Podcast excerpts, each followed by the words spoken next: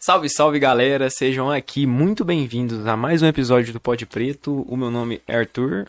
E meu nome é Cleison. E hoje nós estamos com ela aqui, Laís. Como é que você tá, Laís? Tudo bem? Eu tô bem, tô feliz demais de estar aqui com vocês e doida pra comer esse negócio lindo que tá aqui na minha frente. Só esperando. Chegar a hora. É, chegar a vamos, hora. vamos atacar isso aí daqui a pouco aqui. É, antes da gente bater aquele papo, né, maneiro aqui, da hora, com a Laís, a gente vai agradecer, né, como sempre, Nossos né, parceiros queridos. aquela galera que acredita na gente, no nosso projeto, né, primeiramente a Pelk, a Sim. Pelk aí que tá vestindo muito bem a galera aí, o André é um cara sensacional, visionário, um abraço pro Thales também, que tá com duas lojas sensacionais aí, atendendo muito bem a galera da nossa região. Em breve Tamo a terceira, junto. né? É, quem sabe, a quarta também. É. Porque não tem ré. Agradecer também nossos parceiros. A gente falou, né, de tomar uma. Os primos, né? Primo diz que a entrega mais rápida de Pompeu, a cerveja mais gelada de Pompeu. E quem não quiser beber cerveja também tem destilados. E tem tudo demais lá aqui. Um abraço pra toda a galera Água. do Primos. Água, água com gás, água sem gás. Ótimo. E se você subir a rua, você acha também um Mr. Shake. Mr. Shake que tem açaí, tem milkshake, tem tudo de bom. É uma franquia gigantesca que você já cansou de ver e que você sabe da qualidade que é imensa. Um abraço pro Léo e toda a equipe do Mr. Shake. Só que eu vou pegar subindo hoje não, eu vou pegar nas duas pistas ali. Vai. Chegar lá no Pubuteco. Pubuteco. Tá quase na hora, inclusive. Inclusive já tá rodando, Hoje é né, não? sexta, né? Hoje é, hoje, Hoje pode. convém. Hoje convém. Pubuteco Tribos ali, se você tá procurando a música boa, a galera boa, sangue bom, e tomar umas tranquilinho, é lá. É o melhor boteco da cidade, vamos dizer E assim. da região. Pode ser. Pode ser, provavelmente. É, mais certo. Tem gente que sai de outra cidade pra poder vir pra cá. Verdade. É, Então tá certo. Agradecer também a Indanet, que cria essa conexão aqui, essa internet magnífica aqui pra gente. Né? Você quer criar, fazer um plano lá, quer migrar, procura o Leandro. O Leandro vai fazer pra você. Você vai ser extremamente bem atendido. E a cada pessoa que você indicar, você vai ganhar 10% de desconto na sua fatura de internet. É, inclusive a galera que é amante de dinheiro e de futebol ao mesmo tempo. Não, não só futebol, né? Mas. e- jo- jogos em, em gerais, assim. E quer fazer uma fezinha, BR for Bet aí, a nossa plataforma aí, dominando a região aí, 037, 031, não sei pra onde já tá chegando, Brasil inteiro. Brasil. Já tá atendendo já a Bet. Então, tem um QR Code na tela aí, você pode fazer sua primeira aposta aí, faz um teste aí que você vai gostar da plataforma. Tamo junto.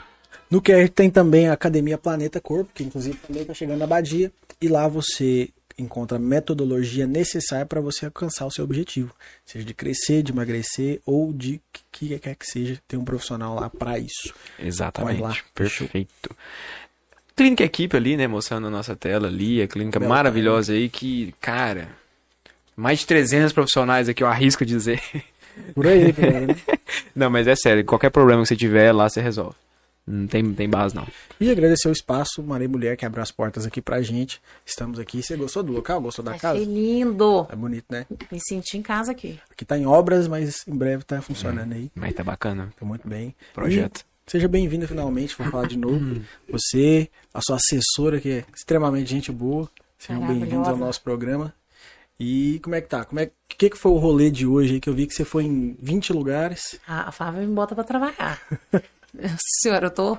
Rodei mais do que tudo. Nem sei te falar mais onde que eu fui. De tanto lugar que eu fui, né, amiga? Fui, dei palestra pros meninos do handball. O que mais, Fábio? Me ajuda aí. Museu. Depois que eu tive Foi Covid, museu. gente, minha memória não existe mais, não. Você, conhe- você conheceu o Fernando lá no museu? Conheci o Hugo.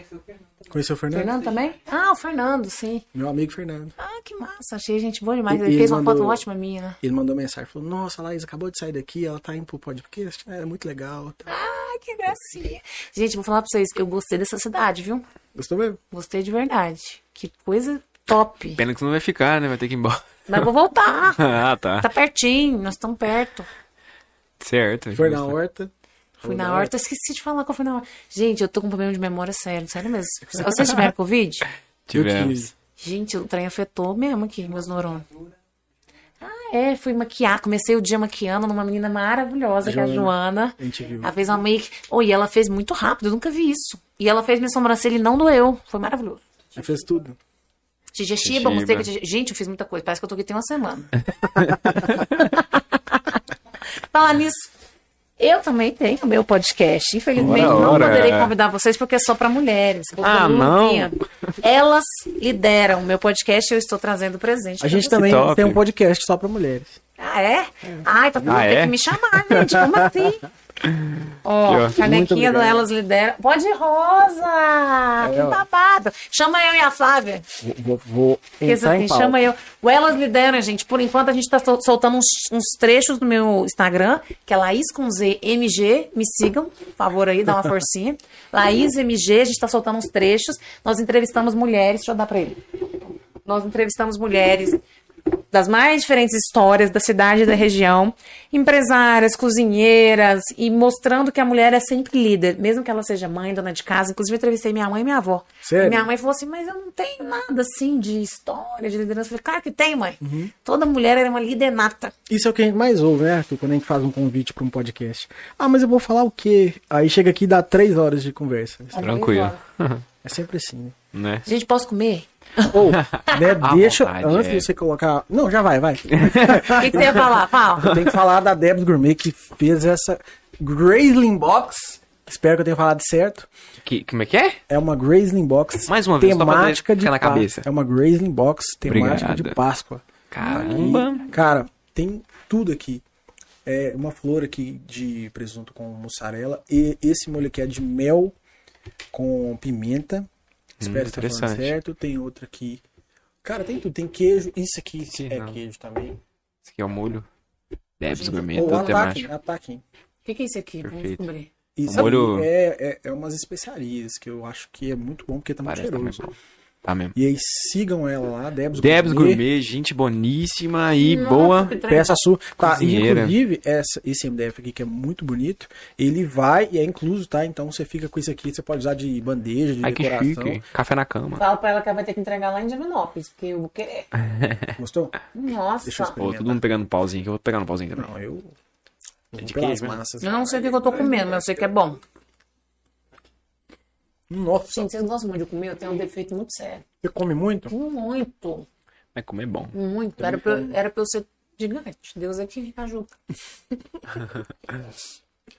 Nessas minhas andanças por aí, é uma começão. Muito bom. Débora, parabéns. Isso Mel com tá pimenta. incrível. Ô, vamos também. vamos. Eu vou só comer no podcast, gente. Aqui, só aí daqui, aqui em Pompeu, essas palestras suas foram todas do mesmo tema? Ou o que, que você falou, assim? Olha, agora eu tava com os jovens falando de oportunidades, de sonhos, de mercado de trabalho. É uma coisa que eu amo. Das coisas que eu mais amo na minha vida é inspirar a juventude, acreditar neles, acreditar nos sonhos deles. E abrir algumas perspectivas para eles, contar a minha história, contar a história de pessoas que eu conheço, que também estudaram em escola pública, que também vieram de baixo e que conseguiram realizações que nem a própria pessoa achava que conseguiria. Sim. Então eu, era, eu tava falando disso com eles, dando algumas dicas úteis também, porque eu sinto que às vezes é uma juventude que tá um pouco perdida, sabe? Certo. Que tipo assim, tá meio sem saber os caminhos, as tendências do mercado de trabalho. E a coisa que mais me dói é saber que tem mais de 20% dos jovens em Minas Gerais, de 18 a 24 anos, que estão desempregados. E estão sem estudar, sem trabalhar. Que é um nem nem. Nem estuda, nem trabalha. 20%? É muita coisa. Nossa, cara, muita gente. E aí a última palestra foi sobre isso. Mas eu dou palestra sobre vários assuntos. Eu sou meio bombril, mil e uma utilidades. Entendeu? Uhum.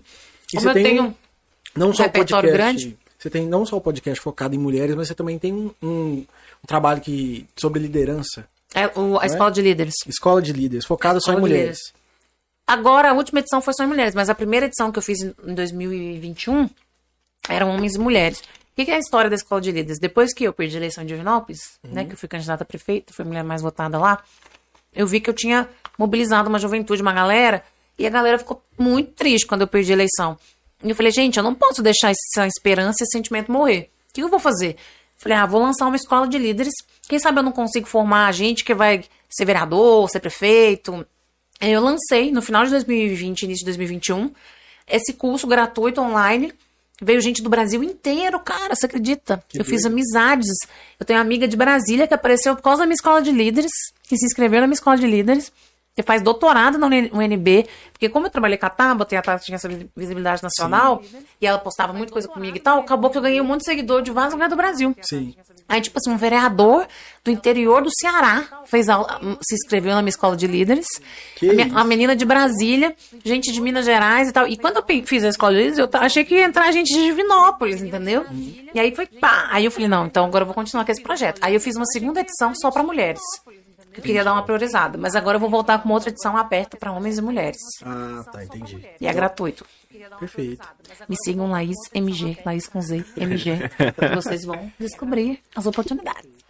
Que top, que top. E, e, assim, você fala outras línguas também? Falo. Você já teve uma, uma temporada na Europa? Tive muitos anos atrás. Até precisava. Ai, que sonho, gente. Era o sonho da minha vida. Eu já falei com os meninos disso. Precisava voltar. Ai, adoro isso aqui, Eu gente. também preciso. Eu tô comer. Não voltar, porque eu nunca fui, né? Mas, Mas ah, e? era o meu sonho de infância conhecer a França. Les Français? Hum, oui. Eu parlo français. Aí, olha só, Paris. né? É, eu já bati o olho, já vi. Inclusive, francês adora isso aqui, queijo e tal. Presunto, sei o quê. Hum? Cantando musiquinha francesa aqui. Eu canto também, se quiser eu canto aqui. Sério? Então pode ficar à canta vontade. e canto em francês. Eu francês? Canta lá, Via Rose pra mim. Pensei em cantar essa mesmo. Estamos alinhados. Ah, pior que com a boca cheia vai ser tenso, Não, né? depois. Engole. Quand il me prend dans ses bras, il me parle tout bas. Je vois la vie en rose. Il me dit des mots d'amour. Pá, até fiquei nervosa que até Ela bati no canta pé. mesmo. Des mots de tous les jours. Et ça me fait quelque chose. Então você é fluente em, em francês. Eu já fui. Que língua, gente. Prática, né? É igual academia. Se você parar, acabou. Você engorda. Você engorda, você, você perde o músculo que você conquistou. Então eu, em 2013, fi- tive um intercâmbio na França, tive uma oportunidade, que eu estudei anos e aguardei anos e juntei dinheiro e vendi roupa. O Divinópolis é muito forte com roupa, né? E meu Sim, pai é sim. vendedor de roupa. E eu morava em BH. Aí eu levava roupa, sacoleira, pra BH pra vender, pra juntar dinheiro, pra chegar na França e descobrir que o dinheiro que eu juntei não valia nada. Porque Nossa. o euro é muito caro, né? Eu lembro que eu juntei mil euros, cara. Eu falei, não, eu tô rica. Você tinha quantos Vou anos? chegar, vou viajar a Europa inteira, não dá pra fazer nada. Eu tinha. Cara, eu era uma menina, eu tinha uns 23 anos, 22 anos, sei lá. Foi um intercâmbio pela faculdade, uma bolsa de estudos que eu conquistei. E que era um sonho da minha vida. Gente, quando eu cheguei em Paris, eu nunca tinha saído do Brasil. Parecia um filme, até hoje eu lembro, assim, dá vontade de chorar. Eu deslumbrei, fiquei assim, meu Deus, eu tô em Paris, sabe assim, aquela coisa. Meu sonho é que todos os jovens possam viver isso. Nossa, seria muito top. Se um dia eu for presidente do Brasil, vai ter um Top. programa de intercâmbio que vai, todo mundo vai fazer intercâmbio. Nós vamos Vai ser prioridade. Vai ser prioridade. Não precisa ter presidente, dá pra ser uma coisa menor, né? O governador Eduardo Campos, por exemplo, pai do meu amigo João Campos, que já faleceu, fez um programa de intercâmbio em Pernambuco maravilhoso. Sério? Jovens do ensino médio lá, da escola pública, milhares foram pro exterior. Com tudo pago. Que Pra isso. fazer intercâmbio, aprender inglês, pra não O sei Eduardo é o que teve um acidente de, de helicóptero. de, de avião. Que era candidato à presidência e morreu. Foi uma grande perda pro Brasil. É, era um cara que era muito bem falado. né? Não vamos desistir do Brasil. Frase dele. É mesmo. E eu tive a honra de conhecer o filho dele, João Campos, que hoje é prefeito de Recife. Não sabia. Prefeito mais jovem do Brasil, com 26 anos, acho. Olha. Que isso. E você foi aprender o que na França? Eu tava na faculdade, né? Eu fiz faculdade de Relações Internacionais, porque meu sonho era mudar o mundo e ser diplomata, e viajar o mundo e falar vários idiomas, não sei o quê. E a pessoa sonhadora. É um belo sonho. E aí eu fui pra lá porque a minha faculdade, a PUC, católica, né, BH, tem parceria com a Universidade do Mundo Inteiro. E aí eu fiz meio que como se fosse uma, uma graduação sanduíche, um período da faculdade lá. Eu fiz uma faculdade de business, de administração, várias matérias, que depois quando eu voltei pra PUC eu tentei anular algumas matérias da faculdade pra compensar. Entendi. Não deu pra anular muito não, mas algumas anulou. E aí eu fiquei um semestre. Foi, eu fui em agosto de 2012 e nunca vou esquecer. Eu lembro de cada detalhe. Eu lembro assim. A roupa que eu tava chegando no aeroporto. Já cheguei no aeroporto, minha mala já tinha sido extraviada. E aí já tinha que resolver mala extraviada em francês. Eita. E aí é isso, gente. É é uma experiência, gente. Intercâmbio é uma experiência que muda a vida do jovem. Não sei se vocês lembram do Ciências Sem Fronteiras. Foi um programa que o Lula fez que, assim, gosto ou não gosto do Lula, foi um programa foda no governo dele. E a minha irmã fez Ciências Sem Fronteiras pro Arizona. Minha irmã morou no, no deserto dos Estados Unidos um ano, estudando na Universidade do Arizona, com tudo pago. Que isso. Conheço um monte de gente que fez Ciências Sem Fronteiras e que aquilo mudou a carreira da pessoa. Mudou a vida da pessoa. Que bota Ciências o Sem jovem num outro patamar, entendeu? É um projeto do... Era, um projeto do governo federal Acho que eu ouvi falar. do Ministério da Educação que milhares de jovens do Brasil que estudavam em universidade pública conseguiram. O programa pagava até o notebook para a pessoa levar, pagava E voo, também pagava. trazia, né? Trazia pessoas de de lá pra cá. Te- é, inclusive no, no estadual onde a gente estudou, tinha um. Não sei se era um cubano ou um colombiano antes da gente entrar. Era era desse projeto. Eu acho, eu, então, nessa época mesmo, eu lembro que eu, eu ouvi falar desse nome, desse projeto. Era O mundo é bom, Sebastião. Gente, o mundo é lindo. E eu queria que as pessoas tivessem a oportunidade de ganhar o mundo. de ser mais acessível, né, pra todo mundo. É. E aí você chegou lá, estudou, voltou. E aí você pensou o quê? E agora? Aí eu vi que eu tinha que ganhar Onde, onde dinheiro. que vem a política? Demorou. É um longo caminho. Foi longe? Deixa eu explicar esse negócio da política, é muito doido. Primeiro que eu- na palestra eu até perguntei pros meninos, falei, vocês acham que eu tenho cara de política? Aí a maioria falou não. Aí teve uma que falou, tem, de deputada. Eu falei, ô, Glória, Opa. tem. Eu digo amém. Que a menina é esperta. E aí... e aí eu... E aí eu, eu gostava de política quando eu era criança. Vocês acreditam que quando eu tinha 10 anos de idade eu gostava de ver horário político? Isso não é normal. Não, não é Uma não. criança de 10 anos de idade ver horário político. E eu era doida pra fazer 16 pra tirar título. Tirem o Sério? título. Gente, Tirem o título. seus pais não te levaram num lugar pra olhar, não? É sério, gente. Jovens, Estão tirem o título. campanha, né? Vocês viram a Anitta falando, todo mundo falando. Anitta, top 1 no mundo. Maravilhosa. Parabéns, Anitta. Parabéns, Anitta. de Você é maravilhosa, te amo. Anitta é foda. Gente, tira o título, pelo amor de Deus, pra gente mudar esse país, beleza? E aí eu, gost... eu era doida pra ter 16 anos pra votar. E assim, minha família é uma família simples, normal. Meu pai sempre foi operário, trabalhador braçal, já foi vendedor de. Já foi porteiro, pedreiro, tudo que vocês imaginarem. Então, assim, não tinha político na família, não, fazia sentido. Eu falo que política é destino, e é um destino meio cruel no Brasil hoje em dia. É uma missão, igual ser padre, o cara vem com a missão, tipo assim, não tem muito ponto de correr, ele, vai, ele até não quer, mas ele meio vai, obrigado. meio que é obrigado. É, é, é a minha história política é essa. E aí eu gostava de ver política. Olha que doido, eu lembro direitinho. Uma vez tive um comício lá de Novos, eu fui. Eu gostava de ficar vendo. E falava, mãe, você vai votar em fulano, você vai votar em ciclano e tal. Aí passou isso pra lá. E eu sempre fui sonhadora e idealista. E eu gostava de ficar imaginando, quando eu era criança e jovem, pensava assim, ah, um dia eu vou ser rica e vou construir um monte de casa. Flávia não sabe dessa história. Eu vou construir um monte de casa pra quem mora na rua e pra quem não tem dinheiro. Eu, sei, eu já tinha meio que uma coisa de um espírito de político, mas eu não sabia que isso era política. E eu queria ser rica pra ajudar os outros, pra construir casa. Isso é política, né? Você construir casa pra quem não tem, né? Tem muito E aí cara aí é fui- aí, né? E aí eu fui, fui fazer outra coisa. Aí fui fazer relações internacionais, porque eu descobri esse curso uma vez no jornal. Sabe que é o jornal hora do almoço, que passa o jornal hoje? Sei. Aí tinha uma- um programa que falava assim, profissões. Aí um dia falou, relações internacionais. Eu falei, que que é isso? Relações internacionais? Gostei. Aí pesquisei e tal. Aí eu vi que dava pra defender os interesses do Brasil, ser diplomata, viajar o mundo, não sei o quê. Aí eu falei, eu quero é isso. Aí fui fazer esse trem. Aí, assim, eu sempre fui idealista, sonhadora, mas não, a política é tão distante da nossa realidade, ela é tão elitizada, ela é tão feita por brancos, ricos e homens, que eu gostava dela, eu era idealista, mas eu não olhava e falava assim, eu vou ser política. Não passava pela minha Você cabeça. só vislumbrava. Não, não vislumbrava. Era uma coisa absolutamente inacessível, era uma coisa absolutamente distante. Era, não existia a menor hipótese de eu pensar que um dia eu ia estar com a cara lá pregada naquele negócio sendo candidata. Entendi. Por quê? Porque você não via mulher, você não via jovem. Eu achava que aquilo ali, sei lá, sabe, por exemplo, maçonaria, que é um negócio fechado, que ninguém entra, e que você nem pensa como é que faz pra entrar ali. Era mais ou menos isso. Tipo assim, política pra mim não tem totalmente assim. Eu era a- eu tava assistindo, vendo aquilo e gostava de ver. Mas ninguém falou pra mim assim, ah, então, você gosta? Então, por que, que um dia você não vai lá, entra num partido, candidata? Imagina. Aí fui seguir minha carreira, fui pra França, voltei, formei, passei num programa de trainee, que é um negócio legal pra juventude ficar atenta, que são programas que empresas fazem pra captar jovens, pra lideranças, programas bem concorridos, mas que valem a pena tentar. Aí fui trabalhar numa multinacional americana, FedEx, aquela do aviãozinho do filme Náufrago. Sim, sei. O filme Náufrago é ótimo, que todo mundo lembra De transporte. de né? transporte. Aí trabalhei com aquilo, hum, gostei, aí a vida foi me levando, eu falo que foi me puxando, porque eu achava que eu ia ser executiva de empresa e ganhar dinheiro. Porque eu precisava ganhar dinheiro, que meu pai custou pagar minha faculdade e não tinha condição de eu formar e virar pro meu pai e falar assim, então, pai, dá pra você me pagar aí mais uns anos pra eu estudar pro concurso, ou pra eu estudar pra, sei lá, ou fazer um mestrado, eu era doida pra fazer um mestrado. Até hoje eu sou. Mas não tinha dinheiro pra parar, pra ficar estudando, eu tinha que, ganhar, eu tinha que trabalhar e pagar minhas contas, ficar independente.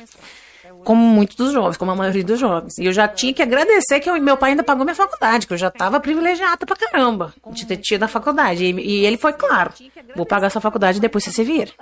É a última vez, entendeu? E mesmo assim, na faculdade, vivendo com pouco dinheiro, morando em pensão, trabalhando, correndo atrás de estágio, correndo atrás de bolsa de pesquisa, tudo pra poder diminuir, eu sempre fui muito responsável. E eu tinha muito o peso que meu pai, ele é caixeiro viajante, ele é representante comercial. Então, assim, já sofreu acidente em estrada, viajando o Brasil inteiro, que é perrengue pra conseguir estudar a gente, sabe? Dormindo em hotel beira de estrada, sendo assaltado. Então eu tinha muito essa noção de que era muito difícil estar ali e que, que cada real que meu pai me dava ali pra estudar custava muito. Custava a vida do meu pai, né? Custava vários finais de semana, vários aniversários, várias coisas que eu passei longe dele. Então eu falei, cara, eu preciso ganhar dinheiro. Aí formei, consegui esse emprego, foi top. E aí, pronto, né? Meu pai, todo mundo achou assim, ah, tá encaminhado. Aí eu fiquei mega vai. infeliz, gente. A época que eu mais ganhei dinheiro, que eu tava no auge, assim, viajando de avião pra todo lado, não sei o quê, morava em hotel. Eu odiava minha vida. Sério? Eu não queria sair da cama. Não fazia sentido o que eu fazia pra mim. Eu trabalhava no meio de um monte de caixa. Não sei se você sabe como é que é a logística. Tem uns armazéns assim, cheios de poeira e de caixa. E aí fica caixa, aí te fica contando quantas caixas tinha, produtividade da caixa, tem que entregar, tem meta de entrega. Um trem que assim.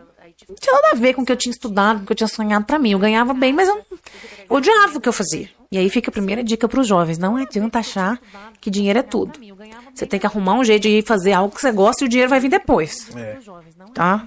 Não tem jeito. Acho que você sentiu uma falta ali de um calor humano. É, Você parece ser De um essa pessoa. sentido, de um sentido. Porque assim, gente, eu ficava lá no meio daquelas caixas e falava assim, gente, mas como assim minha vida vai ser entregar, é, ficar aqui ajudando o povo a entregar caixa? Mas eu não.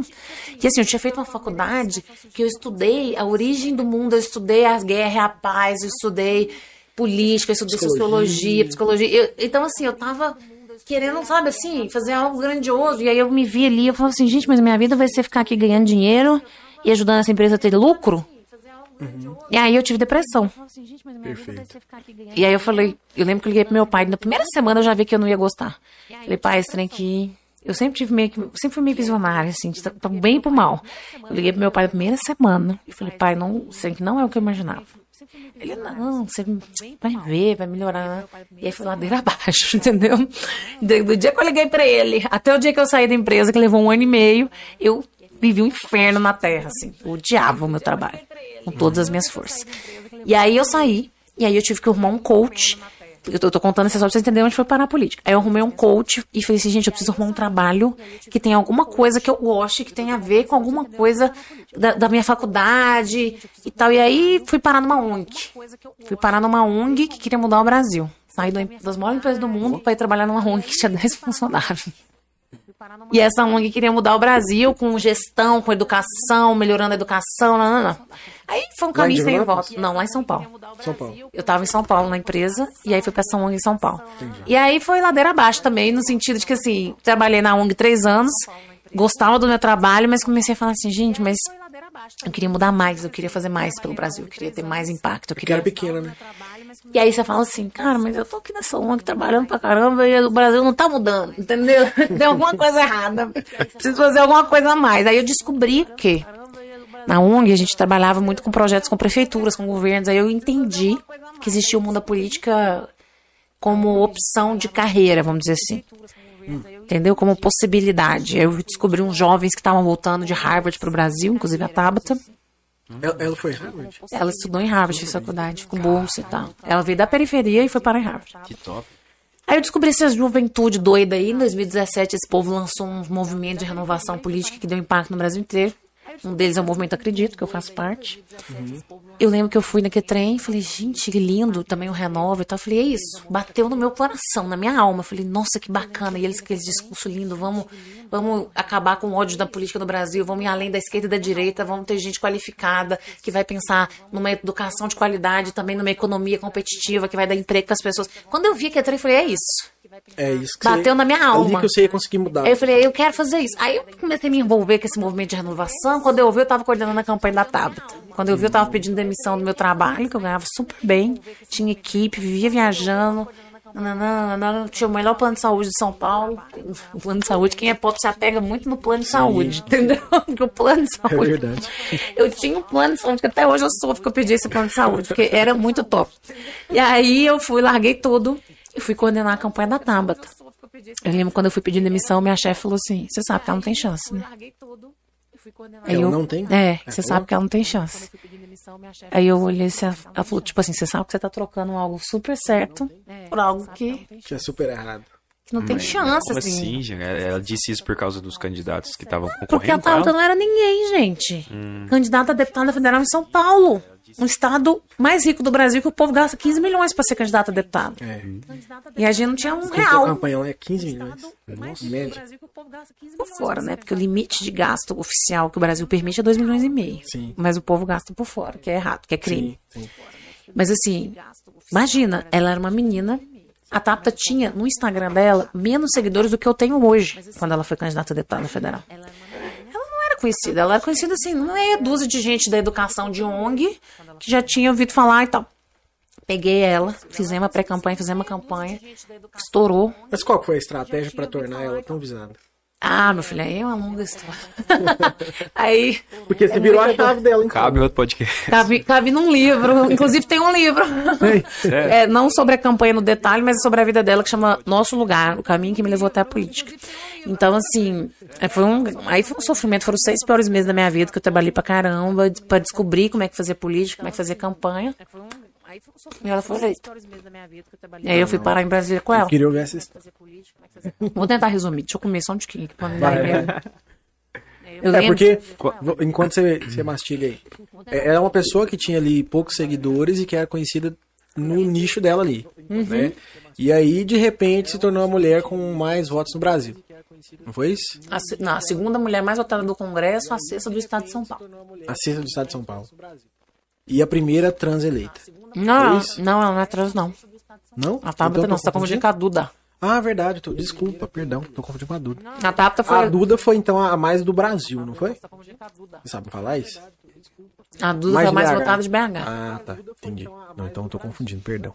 A Tabata é Tabata Amaral SP. Ela é de São Paulo. Ela foi eleita com 24 anos. Nossa. 264 mil votos. Meu Deus. Foi eleita com 24 anos. É muita coisa.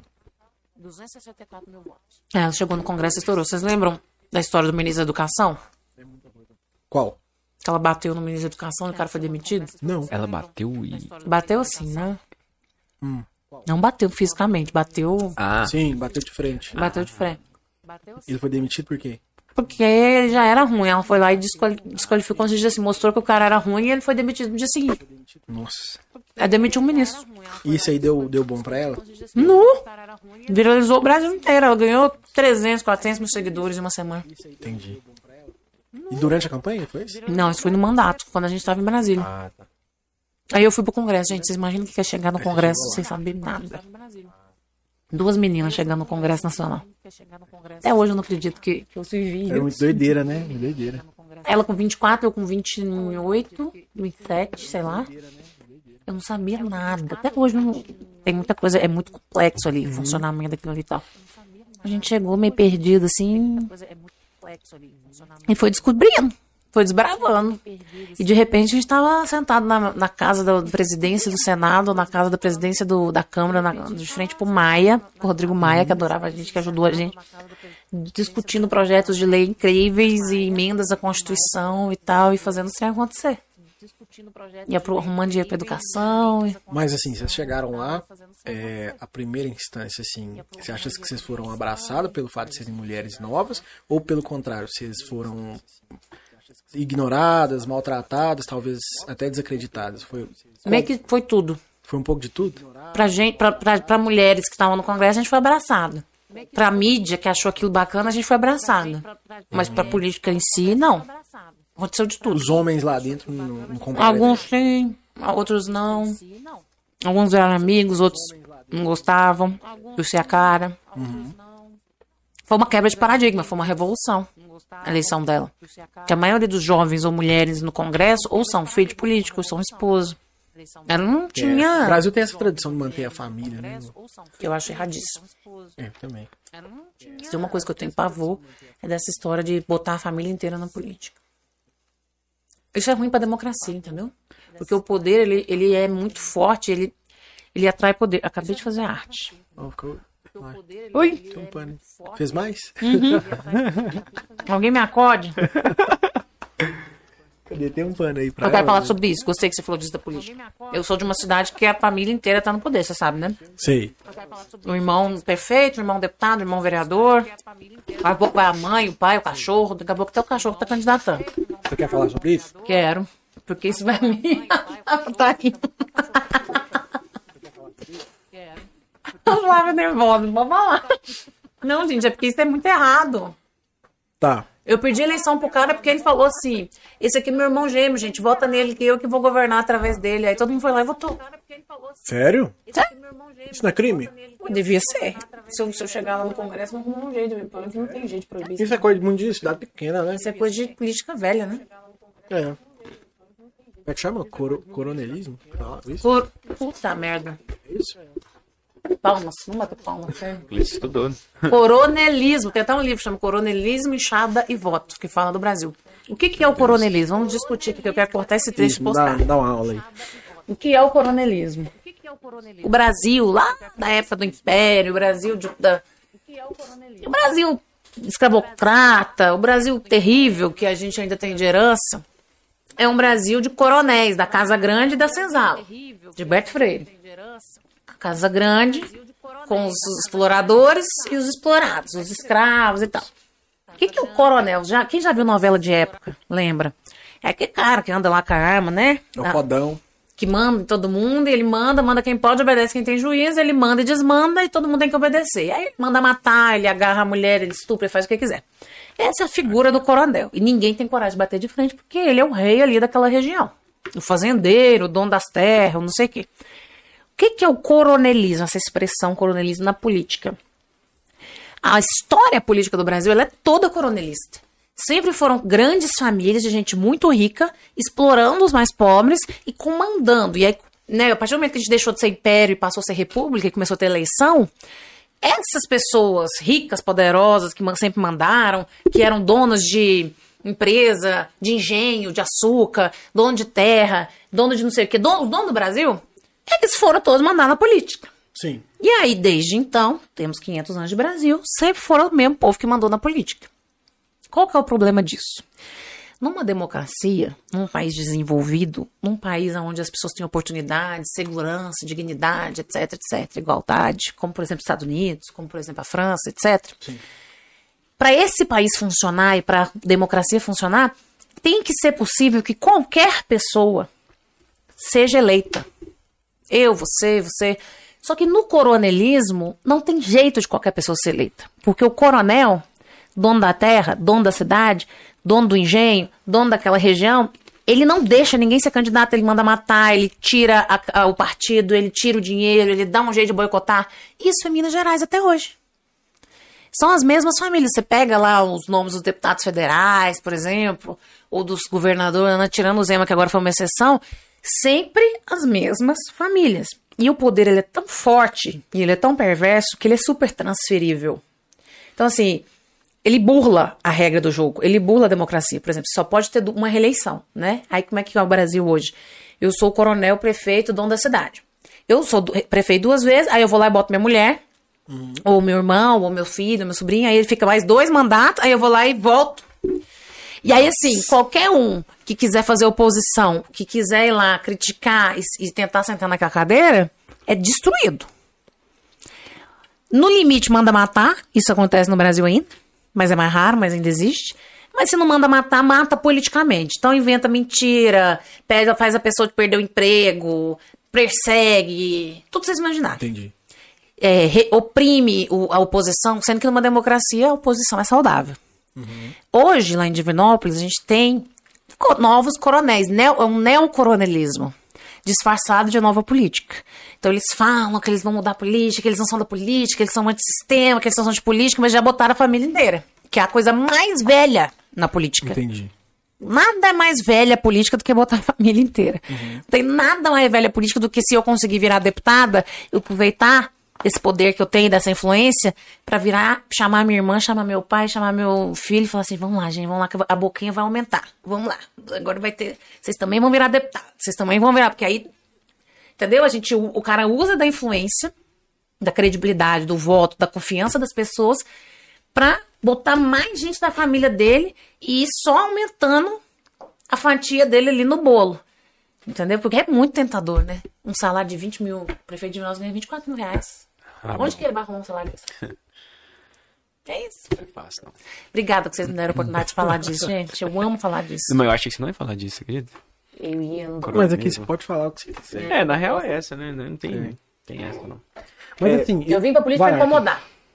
Você veio pra incomodar? Se não for pra incomodar, pra que, que nós vamos estar? Incomodar quem, quem não quer ser incomodado. Quem tá na zona de conforto? Quem tá fazendo o que é errado e não quer que ninguém bote o dedo na ferida. Quem tá enganando o povo, quem tá iludindo o povo. Quer expor, então, a galera. Tem que ser, ué. É. Justo.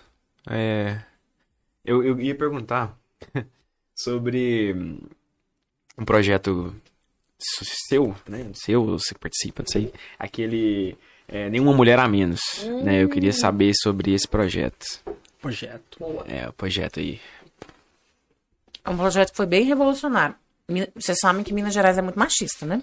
Ah, é? Ah, é? Claro que é. Eu não sei, eu sou homem. não. Em geral. É por isso mesmo. Você é uma exceção. E aí, o que que rola? Nenhuma menos nasceu Desculpa ser por homem. causa de um caso de feminicídio. Oi? Desculpa. É zoeira, mas desculpa ser homem. Não tem que pedir desculpa, tem que unir, É, é, é zoeira. nos ajudar na luta. Gente, eu tô certeza. comendo demais, peraí. Ô, tá muito Fica à bom. vontade, você tá é doido. muito- já. Vocês estão Experimenta perdendo aí, aqui, ó. gente. É, mel É, com mel e pimenta. pimenta. Qual com pimenta? É Pimenta. bem, é, é fraca. Qual pimenta? Pimenta. Eu amo pimenta. Peraí, gente. Então, ixi, então você vai gostar desse molho. Tá. Eu tava falando, nenhuma menos. Geleia, perfeito. Pode ser. Como que surgiu o... Nenhuma menos surgiu depois de um caso de feminicídio, que é foi assassinato brutal de uma mulher pelo esposo dela, Ah, credo. lá em Divinópolis. Vocês sabem que isso acontece todos os dias no Brasil. né? Ah, com Sim, certeza. a cada Aí? Infelizmente. oito horas. Olha, boa. Ele Tá sabido. Ai, caraca, que da hora. Lindo. Gente, tô até com vergonha, tanto que eu tô comendo. Tá muito bom. Aqui, Aí é pra o comer. nosso lugar é isso. Nós estamos em casa. É. Aí o Nenhuma nasceu, nenhuma mulher a menos. A gente militar, lutar, conscientizar, falar sobre a questão da violência contra a mulher, que ainda é um tabu na sociedade. Sabe aquela frase assim, briga de marido e mulher, ninguém mete a colher? Uhum. Aliás, o Brasil é um país muito complicado, né? Um país muito hipócrita, onde não se pode falar de religião, nem de política, e nem meter a colher no vizinho que tá batendo na mulher. É o Certo. país que todo mundo quer ficar bem com todo mundo, né? E aí a gente tem um monte de atrocidade, porque ninguém quer ser um inconveniente. É como se o sistema preferisse se calar com certas coisas, né? um país extremamente omisso, né? Aham. Omisso, essa é a palavra. E aí, nenhuma menos surgiu pra botar o dedo na ferida. Eu comecei a falar de violência contra a mulher, de machismo, comecei em rádio, em TV, falar disso. E o projeto foi super acolhido lá em Divinópolis e até na região, por mulheres que começaram a ver que, tipo assim, nossa, tem gente preocupada comigo. Eu tô apanhando meu marido em casa e tem- essas meninas estão preocupadas. É, você foi procurado por quem sofreu abuso? Até hoje, de vez em quando, a gente é. Pô, isso é bom, né? Isso é bom, porque essas mulheres não tem pra onde ir, às vezes. A delegacia é um lugar hostil, entendeu? Pra você ir lá falar. É. É. Então a gente acolhe, conversa, fala do tema, fala de autoestima de mulher, faz encontros, tem uma rede social que a gente tá sempre tentando postar. Então é uma coisa, uma luz no fim do túnel. Assim, qualquer problema pra ser resolvido precisa ser visto como problema. Certo. E no Brasil, a sociedade ainda não vê como um problema as mulheres apanharem. Acha que não? Eu acho que já vi. Começou. Começou agora. Nós estamos vivendo uma que tá certa atrasado. revolução. É normalizado. É muito normalizado ainda. Entendeu? Essa menina que faleceu lá em Divinópolis, a mãe dela deu uma.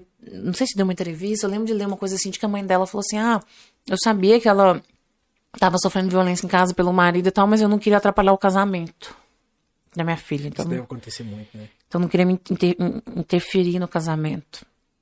Então, assim, quando a gente não, não achar que é um problema, violência sexual, estupro, assédio, homofobia, racismo, é, enquanto a gente não, com- como nação, não concordar de verdade que isso existe, que isso é um problema grave, a gente não vai mudar. Então, nenhuma menos nasceu para poder mostrar para as pessoas que é um problema a violência contra a mulher. É, se hoje tá sendo. Existe uma preocupação maior, é por causa de projetos como esse, né? Uhum. Porque senão estaria 10 anos atrás. pela mídia, por projetos como Quebrando Tabu, Mídia Ninja, atuação forte de alguns, alguns influenciadores, gente que tá saindo da zona de conforto para falar de temas chatos, para ser criticado. A própria Anitta e tantas pessoas que falam Sim. de coisas que as pessoas vão lá e criticam e tal. Então, assim, o Brasil é o país do deixa quieto, né? Deixa quieto, joga pra debaixo do pano, finge que não tá vendo, santo do pau oco, hipocrisia pra danar. Então a gente precisa começar a discutir o Brasil de verdade. Uma vez eu escrevi um texto, nunca me esqueci disso na minha vida, deve ter sido em 2017, que eu escrevi um texto pro movimento Acredito, falando do que a gente precisava mudar o Brasil, e eu falava assim, o Brasil é um país pobre. Aí eu lembro que o cara falou assim, ai, Nais, não gostei que você colocou isso aqui, o Brasil é um país pobre. Eu falei assim, ué, mas o Brasil é um país pobre. País rico é um país onde não tem gente passando fome. Onde, entendeu? Então, essa coisa do. Esse mito da democracia racial, de que o Brasil é um país plural, que todo mundo se respeita. Mentira! O Brasil é um país super violento. A gente vive em guerra civil. Morre, sei lá quantas milhares de pessoas de homicídio por ano no Brasil. Mais de 100 mil, eu acho, se eu não me engano. Então, assim, o Brasil é um país pobre, cruel, injusto, racista, homofóbico e machista. A gente precisa entender isso. Não significa que todos os brasileiros são assim. Mas significa que isso ainda é um problema muito sério no Brasil. Extremamente desigual, onde você tem uma elite que ganha muito dinheiro. Não sei, não sou socialista, nada contra as pessoas ganharem dinheiro. Só não acho que dá pra ter gente sendo bilionária num país que tem gente passando fome. Tem alguma coisa errada. A gente precisa taxar essas fortunas aí e redistribuir essa grana. Mas o problema é que quem faz isso é o político. Por isso que a gente tem que ter gente como a gente na política. Botando o dedo na ferida. Perfeito. Da hora, assim, gostei desse- dessa iniciativa, desse projeto. aí. Sensacional. É, você então é falou aqui no começo, Laís, que mulher já é uma líder é, nata, né? E assim, você foi descobrir isso bem depois, né? Foi, foi assim, foi, foi quando você pediu demissão de tudo pra poder ajudar a Tabata lá? ou co- Foi, foi assim que você deu esse gatilho, né? Esse- eu imaginei. E me diga aqui o seguinte, o que, que você falaria hoje pra uma pessoa que caiu de paraquedas no cargo de liderança? Homem ou mulher, né? Independente. Cara, liderar. Primeiro, assim, uma das coisas mais difíceis do mundo. Eu já fiz um monte de curso, já li sobre liderança, vários livros e tal. É uma coisa que você nunca vai estar pronto. É igual ser pai e mãe. É tão difícil, é tão desafiador que, assim, vamos combinar. A gente às vezes não consegue controlar nem a gente mesmo. Verdade. Às vezes a gente não consegue mudar um hábito nosso. Tipo assim, quero fazer dieta, quero comer menos, quero fazer exercício. É difícil pra caramba você se liderar. Imagina liderar os outros. Então, assim, é muito difícil liderar. E não tem fórmula pronta. O, o que eu diria pra uma pessoa que cai no cargo de liderança e tem uma equipe é ter o máximo de humildade possível, tentar ouvir aquelas pessoas, entender que todo mundo tem algo pra agregar e buscar aprender sempre. E ser muito aberto a feedback, a crítica, tentar criar um ambiente onde as pessoas consigam chegar pra você e te dar uma crítica, te dar uma sugestão, te dar uma ideia. E tentar aprender muito. Isso é importante. Ler muito, jogar no YouTube, procurar na internet, dicas de liderança. Liderar é um negócio que, assim, aliás, tudo na vida exige um aprendizado constante. Uma busca constante pelo conhecimento e tá pelo aperfeiçoamento. Ele nunca vai deixar de, de aprender alguma coisa, né? Quem acha que vai estagnar, ah, não, agora eu já sei de tudo, opa, enganadíssimo, não tem como saber de tudo. Um sinal grande de ignorância, né? É, Faz. horrível, eu odeio esse tipo de pessoa, conviver com esse tipo de pessoa, então é horrível. É, é, enfim, A coisa que eu mais É. gosto, só pra te interromper aqui, é trabalhar com gente que quer aprender muito. Sabe que as pessoas são uma esponjinha, querem muito aprender? O Leandro, o Leandro é assim. Isso é muito bom. Então, esse é o maior conselho que eu posso dar pra qualquer pessoa de liderança. Sempre queira aprender. Sempre. E eu tô comendo igual uma doida. É porque tá muito Top. bom. Nossa senhora. e top, top. Seu- O seu trabalho como gestora de projetos, assim, ele foi em qual empresa? Você, você trabalhou? Ou você, ou você exerce isso aí hoje ainda? Pelo menos o que você aprendeu nesse período? Como que é? A primeira grande experiência minha de gestão foi na FedEx, né? Certo. A multinacional americana. Depois eu trabalhei na Fundação Brava com gestão de projetos em São Paulo. Depois eu fui para a campanha que eu também trabalhei com gestão no mandato da Tabata. Gestão está sempre presente, não tem como você fazer nada sem gestão. Então usei conceitos e princípios de gestão de projetos, gestão de equipe, gestão de pessoas na campanha da Tabata, no mandato dela, na minha campanha. E continuo usando os meus projetos e às vezes dou consultoria disso e tal. É outro tema difícil demais também que você tem que estar sempre buscando. Gerenciar é muito difícil. Imagina o trabalho que vocês devem ter para deixar isso aqui tudo pronto, organizar. E a gestão é sobre fazer as coisas acontecerem, né? Perfeito. Sobre fazer as coisas rodarem. Que não é nada trivial. Aliás, meu sonho era que os jovens e as pessoas na escola pública, nas universidades, tivessem mais cursos, mais acesso a técnicas de gestão, de liderança, a ferramentas, porque isso tinha que ser mais democratizado, tinha que ser mais acessível. Isso ainda é muito elitista. Os cursos bons hoje no Brasil disso ainda são muito caros. A gente tinha que conseguir levar isso para as pessoas, entendeu? Uhum. Em escala. O Brasil se desenvolveria mais, as pessoas seriam mais produtivas, mais competentes. Mais na raiz. Mas quê, né? Laís? Eu não vou usar isso. Essa é um comentário de um, de um estudante. Vai usar sim para tudo. De seja para né? ser dono de uma Sim. lojinha, seja para ter o seu canal no YouTube. Seja pra você mesmo, na sua vida, né? Uhum. Gerenciar ali aquilo que você tem que executar ou, ou deixar de executar, não seja lá o que for. Você sai precisa- torrando o limite do cartão. É, também. Não, mas não só isso, gestão de vida, assim, né? Você... Tem várias coisas que é meu sonho que fosse obrigatório, que tivesse no Brasil inteiro, que tivesse de qualidade. Educação financeira para as pessoas aprenderem a administrar o dinheiro. Perfeito. Educação sexual para as pessoas não engravidarem com 15 anos. Interessante. É, gestão para as pessoas saberem trabalhar, se organizar e tal. Uhum. Gestão e liderança. É, e aí tem a ver com projeto de vida, que é a pessoa poder definir. Eu quero ser um dia, é, sei lá, engenheiro, eu quero ser empresário, o que, que eu tenho que fazer para chegar lá? Qual que é o plano de ação? É. Uhum. O caminho, Caminho. mais claro, né? Então, Isso envolve um gestão de carreira. projetos, né? É, gestão de projeto. E ética envolve. também, ética, valores, é, civilidade, educação cívica, entender por que, que existe a política, por que, que existe prefeito, governador, o que, que faz um deputado, o que, que faz um presidente. Tinha que ter tudo isso na O, escola. o Kennedy fez um programa uma vez, cara, o Direito na Escola, você lembra? Lembro. Ele Era- levava a pessoa lá, lá na, Era, ele na levava. câmara. Não, ele ia na sala de aula. Ah, sim. E- Esse direito na escola é bem famoso. É, e foi o que a gente começou aqui. E é- era pra explicar bem o que, que é a, função do executivo, do judiciário, Uhum. Eu tal, lembro o que de que alguns vídeos dele. É, ficou bem famoso na época. Uhum. Cara sensacional aí, trouxe mudanças pra nós. Trouxe o gabinete na rua, que né? Não, a mentalidade, então, perfeita. Mas, mas é bacana, eu concordo com essa, que a educação brasileira ela precisava dar esse up aí, né, nesse sentido aí, até para poder né, a gente ter uma, uma certa maior esperança no nosso futuro. É. Que o Enquanto futuro é isso- jovens. O- o- os professores estão de greve por causa do governador, né? É, Então a gente tá indo pelo caminho inverso. Eu não. eu não- O que, que, que, que vocês acham da greve? Cara, baseado nas coisas que a gente ouviu aqui, a minha opinião é questão. Assim, eu acho que eles estão atrás de justiça, né? Porque, pelo, se eu não me engano, foi um salário. É, eles estavam recebendo um salário de 2016. é muito tempo sem É. mudar nada, entendeu? Aí foi notificado pelo, pelos jornais que houve um aumento de 33%, porém eles continuaram recebendo o mesmo valor antigo. Então, noticiou uma coisa e se pagou outra, segundo o que os professores falaram aqui pra gente. Então, é, isso chega a ser criminoso, né? Uhum. É, de, é como se eu falasse aqui que eu, que eu pago o meu funcionário 10 mil reais, mas eu pago ele mil. E, e todo mundo vai achar que eu sou incrível porque eu tô pagando 10, mas eu não tô, né? E assim, eu, é, é, aí o pessoal tava falando, até, a gente até discutiu isso no grupo hoje, Arthur. É, eu tava conversando com o João, com, com o Salvo. Ah, não tô não. É, a, que- a questão de- dessa, dessa greve aí, porque o João falou assim, ah, mas o- os professores foram os que mais ficaram parados na pandemia. Tá, mas como é que vai fazer? Como que vai ter aula em? É óbvio o cara vai ficar parado. Ficar parado muito. Trabalhar muito. Até mais, é Ó, porque é, to- aprender todos coisas. os professores falaram que preferiam se tivesse aula presencial.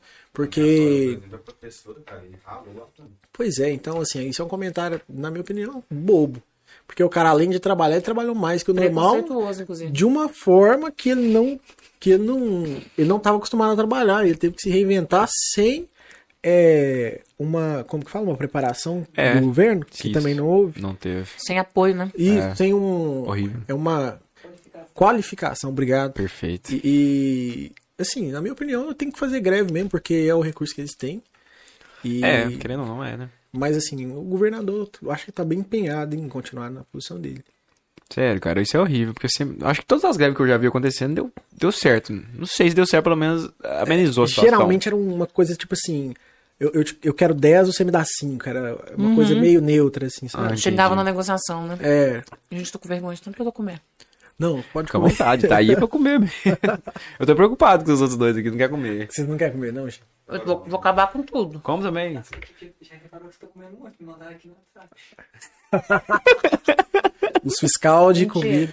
Fiscal, Ah, gente, fiscal tá de feio. comida. Deixa ela comer, gente. Deixa ela À comer. vontade, à vontade. É sinal que tá isso. bom e você quer experimentar essa comida que a Laís gostou. Eu já comi tudo. Debs Gourmet, você vai lá no Instagram e pede. Sério mesmo, Fica à amigo? vontade. Ah, você tá me zoando.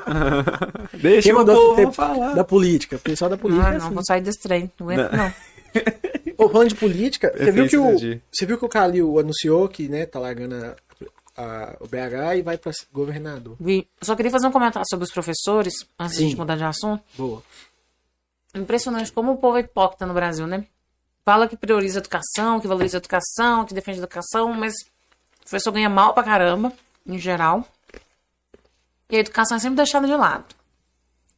Então, assim, como é que pode a pessoa falar que prioriza.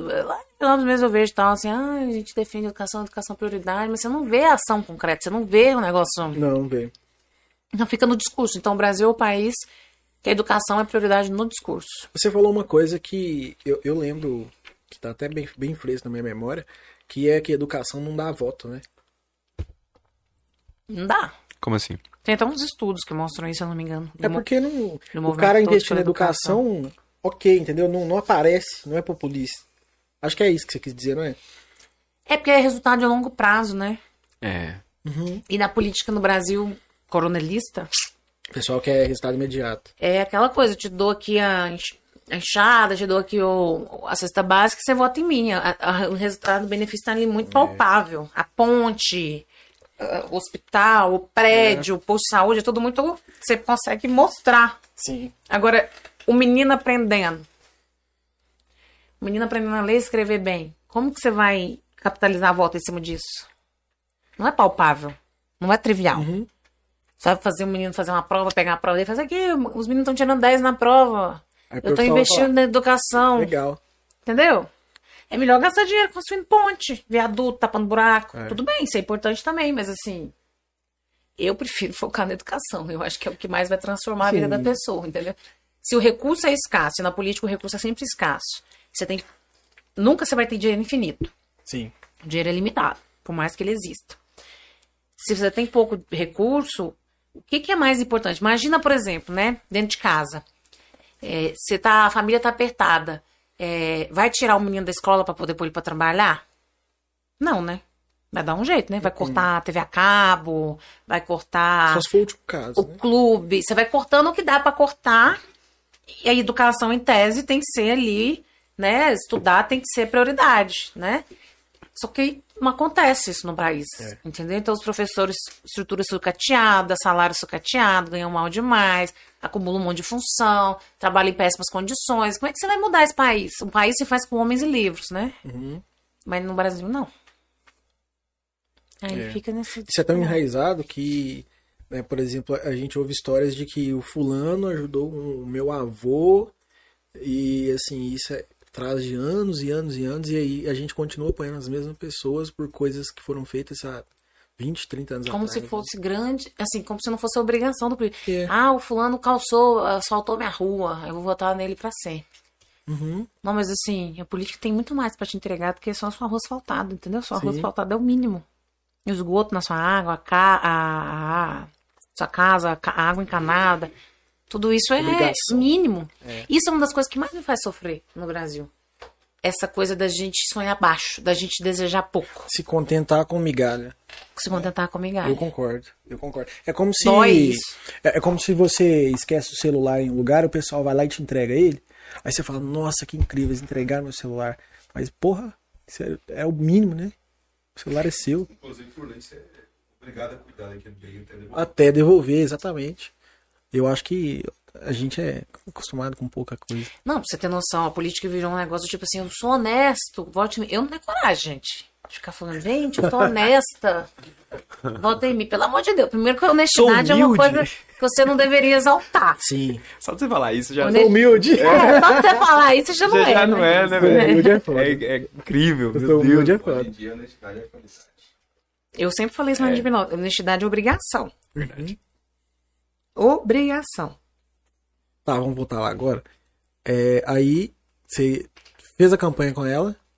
E como é que você foi parar na política pra você mesmo? Você se candidatou direto Quando eu fiz a campanha, o que, que rolou? Quando eu tava nessa ONG, eu comecei a entender que realmente era a política que ia mudar mesmo. Porque a gente ia fazer uns projetos em governos e tal, e às vezes o projeto não dava certo, porque os políticos não estavam comprometidos. Entendeu? Certo. Aí a gente ficava lá pelejando, que trem. Faltava uma. É, e a gente ficava fazendo estudos e gastando um tempão para tentar convencer os políticos a priorizarem a educação, por exemplo. A priorizarem o ensino médio, a priorizarem a juventude. E aí a gente falava assim, aí eu pensei, gente do céu, tô aqui nesse sofrimento para convencer esse povo a fazer as coisas certas. E se fosse eu no lugar deles, com a caneta na mão? Eu ia fazer tudo que eu acredito, que eu sei que funciona, que é certo. Aí começou a surgir em 2016 a remota possibilidade, a remota ideia de talvez, quem sabe, um dia ser candidata a prefeita da minha cidade, porque eu já tinha vontade de voltar pra minha cidade. Eu sempre sofri de ficar longe de Minas e de ficar longe da minha cidade. E aí eu ficava arrumando um jeito. Eu fiz, não, acho que o jeito mais legal de eu voltar e de eu ajudar e de eu retribuir e de eu retribuir pra minha cidade, pra minha família, pras pessoas que me ajudaram, pros meus amigos, tudo que fizeram por mim, que me permitiram crescer na vida, é quem sabe ser política. Foi aí que eu virei a chave, entendi. E aí, nesse momento, E aí, de já sentia... 2016 até 2019, 18, quando a Tabata foi eleita, e 19, quando eu estive no Congresso, eu fui amadurecendo essa ideia de quem sabe um dia ser política, e aquilo foi crescendo. E quando eu vi a Tabata eleita, quando eu vi a gente lá em Brasília decidindo um monte de coisa legal, fazendo um monte de coisa legal pra mudar o Brasil, eu falei, não, é isso mesmo. E aí você já sentia a política mais próxima. É, e aí eu comecei a viver Não era mais aquela coisa... a política mesmo na pele e acreditar e ver que dava pra mudar. Sabe aquela coisa do tipo assim, a pessoa é cética, não acredita em Deus e de repente ela começa a acreditar e vê a vida dela sendo transformada pela Sim, fé? sim. É meio que isso. Tipo assim, você- quando você tá num projeto político, num grupo político de gente boa, ética, íntegra, determinada, trabalhadora, você descobre uma luz no fim do túnel, você descobre um milagre. Você fala assim, nossa, tem um grupo aqui, a política no Brasil tem jeito. Eu sei que a gente ainda é a minoria, mas já tem um grupinho bacana. E eu não tô falando só da TAP, eu conheci um monte de gente legal, séria. É, a gente tem que parar de criminalizar, amaldiçoar a política, falar que só tem bandido, que só tem gente que não presta. Não é. Não é. Não é verdade. Não é justo a gente fazer isso. E fazer isso só afasta pessoas boas como a gente da política. Não é legal a gente estar afastado porque é aquela coisa. Se você não se interessa por política, você vai ser governado por quem se interessa. Sim. Entendeu? É. E aí, eu tive esse clique em 2016, fui amadurecendo, e aí quando a Tabata foi eleita, eu já, eu vi, eu senti no meu coração, eu falei, cara, eu quero ser prefeita de Divinópolis. E aí eu falei pra ela, falei, amiga, eu vou com você pra Brasília, mas eu vou voltar depois pra Divinópolis. Eu vou ficar com você só um ano pra te ajudar. E mim, e eu aprender também, não só pra te ajudar, mas pra eu aprender e pra gente aprender juntos. E aí foi isso. E aí eu fiquei com ela, foi maravilhoso, ela é maravilhosa, aprendi pra caramba. E foi um mestrado, tá? Um Foi nem um estágio, né? em Brasília. E aí eu voltei e fui ser candidata. Você não pensou em ir de vereadora, não? Não. Porque é aquela coisa de você entender o tamanho do impacto, assim, que você quer causar, entendeu? Eu sabia que eu tinha chance de ser eleita prefeita e o nível de preparo e experiência que eu já tinha vivido não fazia sentido ser vereadora. Tipo assim, eu, eu tinha uma bagagem já que me, já me permitia ser prefeita. E aí, por que, que eu ia tentar. e- e o impacto que um vereador tem ainda é muito pequeno. Numa É uma cidade. fiscalização bem... É muito pontual, entendeu? Você não tem orçamento, você não tem dinheiro pra fazer projeto. Eu queria fazer uma coisa grande, eu Uhum. queria fazer. Eu sempre fui muito assim de querer grandes transformações, de sonhar muito, de querer mudar muita coisa o mais rápido possível, vamos dizer assim. Certo. E de fato, eu tinha aquela, aquilo no meu coração, eu vou, eu vou ser eleita, eu tenho chance. Ninguém acreditava. Nem minha família. E aí eu fui convencendo, convencendo. Quando pensou que não, hoje você vai lá em Divinópolis, você pergunta assim: ah, se tivesse mais 15 dias de campanha, mais um mês, mais uma semana, todo mundo fala. "Ah, se tivesse mais tempo, Laís era prefeito. Porque foi assim. Um crescimento muito exponencial. Foi um gráfico assim, pá, meteórico, entendeu? Entendi. Saí lá do zero, 0% de chance, não pontuava, sabe? A pessoa que é a última na pesquisa. Sim. Fulano não pontuou, eu era essa pessoa. E aí eram nove candidatos a prefeito. E a, e a prefeita. E eu não era a única mulher, tinham mais duas mulheres, eu não era a única jovem de renovação, tinha um outro cara e tal. Então era muito difícil de diferenciar. Entendi. E eu não era conhecida, porque minha família não era importante. Então eu falava, essa menina é daqui, quem que é o pai dela? A gente não conhece. Aquela coisa, né? Você é filho de quem, né? Que eu tenho horror disso. Mas Minas Gerais é isso. Você é filho de quem e tal. E eu falava, ah, meu pai não é ninguém e tal. Resumo, fui crescendo, ralando, trabalhando pra caramba, juntando gente jovem, mulher que trem, mostrando verdade, mostrando paixão. O negócio estourou e eu fiquei em terceiro lugar com 21.500 votos. 20% dos votos válidos. Deixei pra trás o prefeito da cidade, deixei, deixei para trás gente que estava na política há muito tempo. E a minha diferença pro segundo lugar foi muito pequena, porque o segundo lugar teve 29 e eu tive 21.500. Só que o segundo lugar eram os coronéis da cidade. As duas, os dois caras mais conhecidos que já foram deputados, que eram da política desde que eu nasci, ficaram em segundo lugar com uma diferença de 8 mil votos para mim. Só que eles gastaram muito mais dinheiro, eles tinham todos os partidos, eles tinham todos os vereadores, eles tinham, eles tinham uma estrutura gigante desse tamanho e eu que sim, sabe? E no final a diferença para mim foi muito pequena, assim, pelo tamanho de onde eu saí, né? Porque a gente sempre Sim. tem que lembrar disso. A Tata sempre fala muito disso. A gente tem que olhar de onde você saiu. Perfeito. Quando a gente vai discutir desigualdade no Brasil, oportunidade e tal, você tem que pensar. Um jovem pobre, negro, de periferia, sai daqui. Um jovem branco, de classe média, sai daqui. Então, assim, é quem correu mais.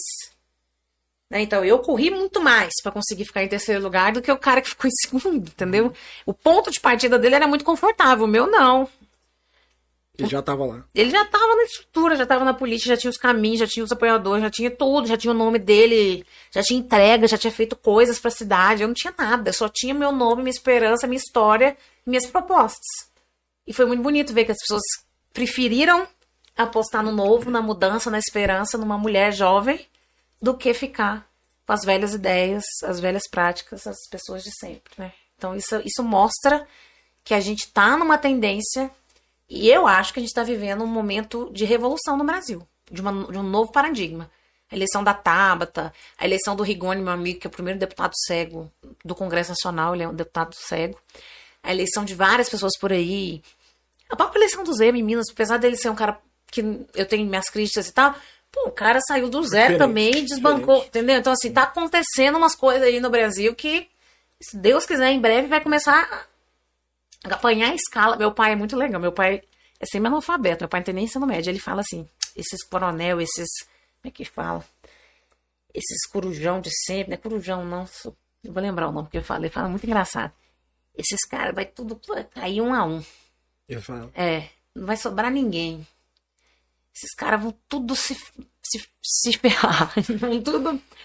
Esses marmanjão, esses caras de sempre, esses caras vão. Acabou. O povo não quer isso mais. Meu pai fala isso, eu acho tão maravilhoso. Me dá uma força. Falando, meu pai, que é um cara sempre, tá, tá fazendo uma leitura sem pesquisa, sem nada, sem estudo. Ele, ele tá sentindo, pela experiência de 60 anos de vida dele, que as coisas estão mudando.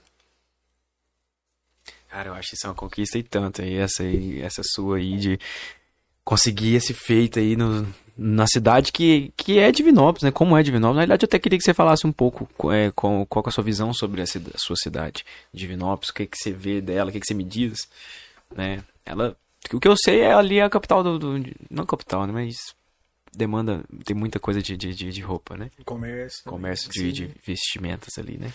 Divinópolis é uma cidade ótima, uma cidade promissora, é uma cidade querida, de muita gente trabalhadora, que tem uma história operária, né? Uma cidade de um povo trabalhador que surgiu e teve, sempre teve uma história com a indústria, com a ferrovia, né? Então, assim, é uma, é uma cidade onde a figura do meu pai, por exemplo, eu acho que define bem Divinópolis, assim, um povo trabalhador, simples, honesto e que rala muito e que prospera, é uma cidade empreendedora. É uma cidade, meu pai sempre fala isso, que cresce sozinha. Nunca teve, assim, tirando algumas exceções, grandes políticos em Divinópolis que fizeram grandes feitos. É uma cidade que foi se fazendo, sabe? Sim. Sozinha. Sem muita ajuda. Aham. Entendeu? Tipo assim, foi se virando e a galera se virando e que, que trem fazendo acontecer. E já teve um boom da época da moda, que agora tá um pouco mais em queda, mas que ainda tem grandes empresas de vestuário lá.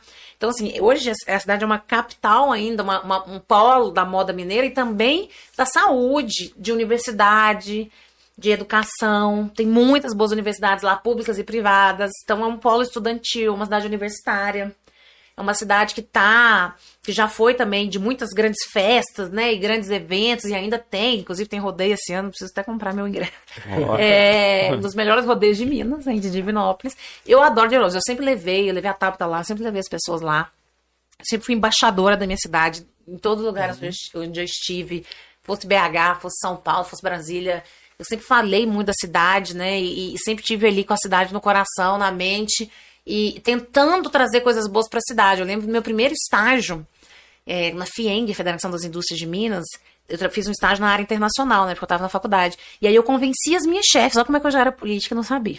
Convenci as minhas chefes a fazerem um projeto em Divinópolis, na FIENG em Divinópolis, para atrair compradores internacionais para comprar a moda de Divinópolis. Aí a gente fez uma feira, um evento lá, e trouxe gente de- do estrangeiro de fora para conhecer as marcas lá de Divinópolis, porque eu fiquei insistindo, eu era estagiária. E olha só, eu já era política, eu já estava pensando em trazer coisas boas para minha cidade, entendeu? Tentando trazer investidor, tentando trazer é, algo que fosse valorizar a cidade, que alguém enxergasse o valor dos produtos, da moda. E é isso que eu quero continuar fazendo, seja para Divinópolis, seja para Pompéu, seja para o Centro-Oeste Mineiro, seja para Minas Gerais inteiro. Perfeito, caramba. Caraca. Não é à toa aí que você falou que você é visionário, então. É, é, isso é um. No meio da música da Anitta, poderosa, empresária, eu sou foda. Cara! é Anitta, The Fidelis e. E o Leno, eu acho. Eu que adoro aquele videozinho. Nossa, né? muito top. Eu sou foda, Vitor. mesmo. Aprendi com a Anitta que é a gente mesmo. tem que se achar foda mesmo. Você já viu o E as mulheres também, você que tá em casa. Já viu o documentário dela? Já. Mais de uma Perfeito. vez. Recomendo. Eu sou muito fã. Eu não vi ainda, não. Tá? Eu recomendo, assista. Net- É o Netflix. Made É, Eu já vi duas vezes aquele documentário. Gente, veja. Principalmente você que é mulher. Assista. É, É. Mara. Gente, ela é muito visionária. Aquele clipe, top. o, Envolver, O primeira é, que foi top 1, né, no Bateu mundo. hoje, né? Spotify. bateu hoje. Eu, quando vi o clipe, que eu vi que ela dirigiu, eu falei, gente, ela é muito foda. Ela dirigiu o clipe que ela dançou e cantou, gente. É. Pelo amor de Deus, né? Não, ela, ela, Ela, zerou. Se bobear, ela escreveu uma música também. Ela faz tudo. É. Ela é Ela zerou o game, ela foi no, no, no maior talk show do, do mundo lá, o Jim Fellow, cantou lá, então. Zerou o game. Zerou. Ela Cara, e a é, pode Anitta é uma aposentar. mulher que veio da periferia. Cara, não, o documentário é muito bom. Ah. Ela contando Eu os que terrenos. Tem mesmo. Tem que assistir. Tira as crianças da sala. Só avisando. Ou, sobremesa, tá? É verdade. Aí, você quer- É um verdade. queijo aqui. Sobremesa.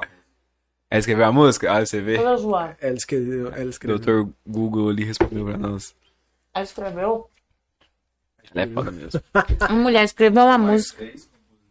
Mas, né, cara, a Bé tava lá, só. é, Tava dançando, aí sentava lá. Não, tá errado aqui, não sei o que tem. Depois voltava pra lá pra dançar, tá ligado? É muito Como o louco. Michael Jackson compõe, né? O Michael Jackson compunha muito assim. Eu lembro. um, aproveitando que eu tava falando das mulheres aqui. Inclusive, teve aqui no Pod Rosa. Eu Você tô tá pensando aqui? na Anitta. Teve aqui no Pod Rosa esses dias. É, Mariana Gabriel, ela falou sobre o empodera- empoderamento feminino. Certo? Tô errado? Uhum. Corrija se estiver errado. Não está correto. Ó, não está errado. Não está correto. Não está errado. Não, não está errado. Fala Que comigo, aqui, não. que eu tô comendo? Isso é um Romeu e Julieta. Só que diferente. Ai, meu Deus. Romeu e Julieta Vocês é o quê? gostam muito é de queijo com goiabada? Eu amo. né? Ah, que susto. Por quê? Você achou que era o quê? Hum, Queijo com goiabada. Ah, tá. Ou goiabada com queijo. né? Gente, você é mineiro? Você tem que saber o que é Romeu e Julieta. Não, é... É verdade. É que eu pensei só na história. É... Você pensou que era o veneno que eles tomavam? Né? Vocês sabiam que o povo de fora não come queijo com goiabada? Sério? De fora, fora do país ou fora, fora do Minas Gerais? Fora de Minas. Ah, tá. Apesar que fora do país é E pão de queijo com também. linguiça também. Pão de queijo com linguiça. Nossa, Eu apresentei esses dias pra um carioca pão de queijo com linguiça. sério. Ele amou. Aí ele falou assim, caralho, mané. Que é linguiça aqui, velho. Que isso? que gosto Gente, é Minas esse? Gerais é um país, vocês têm que É entender isso. pica.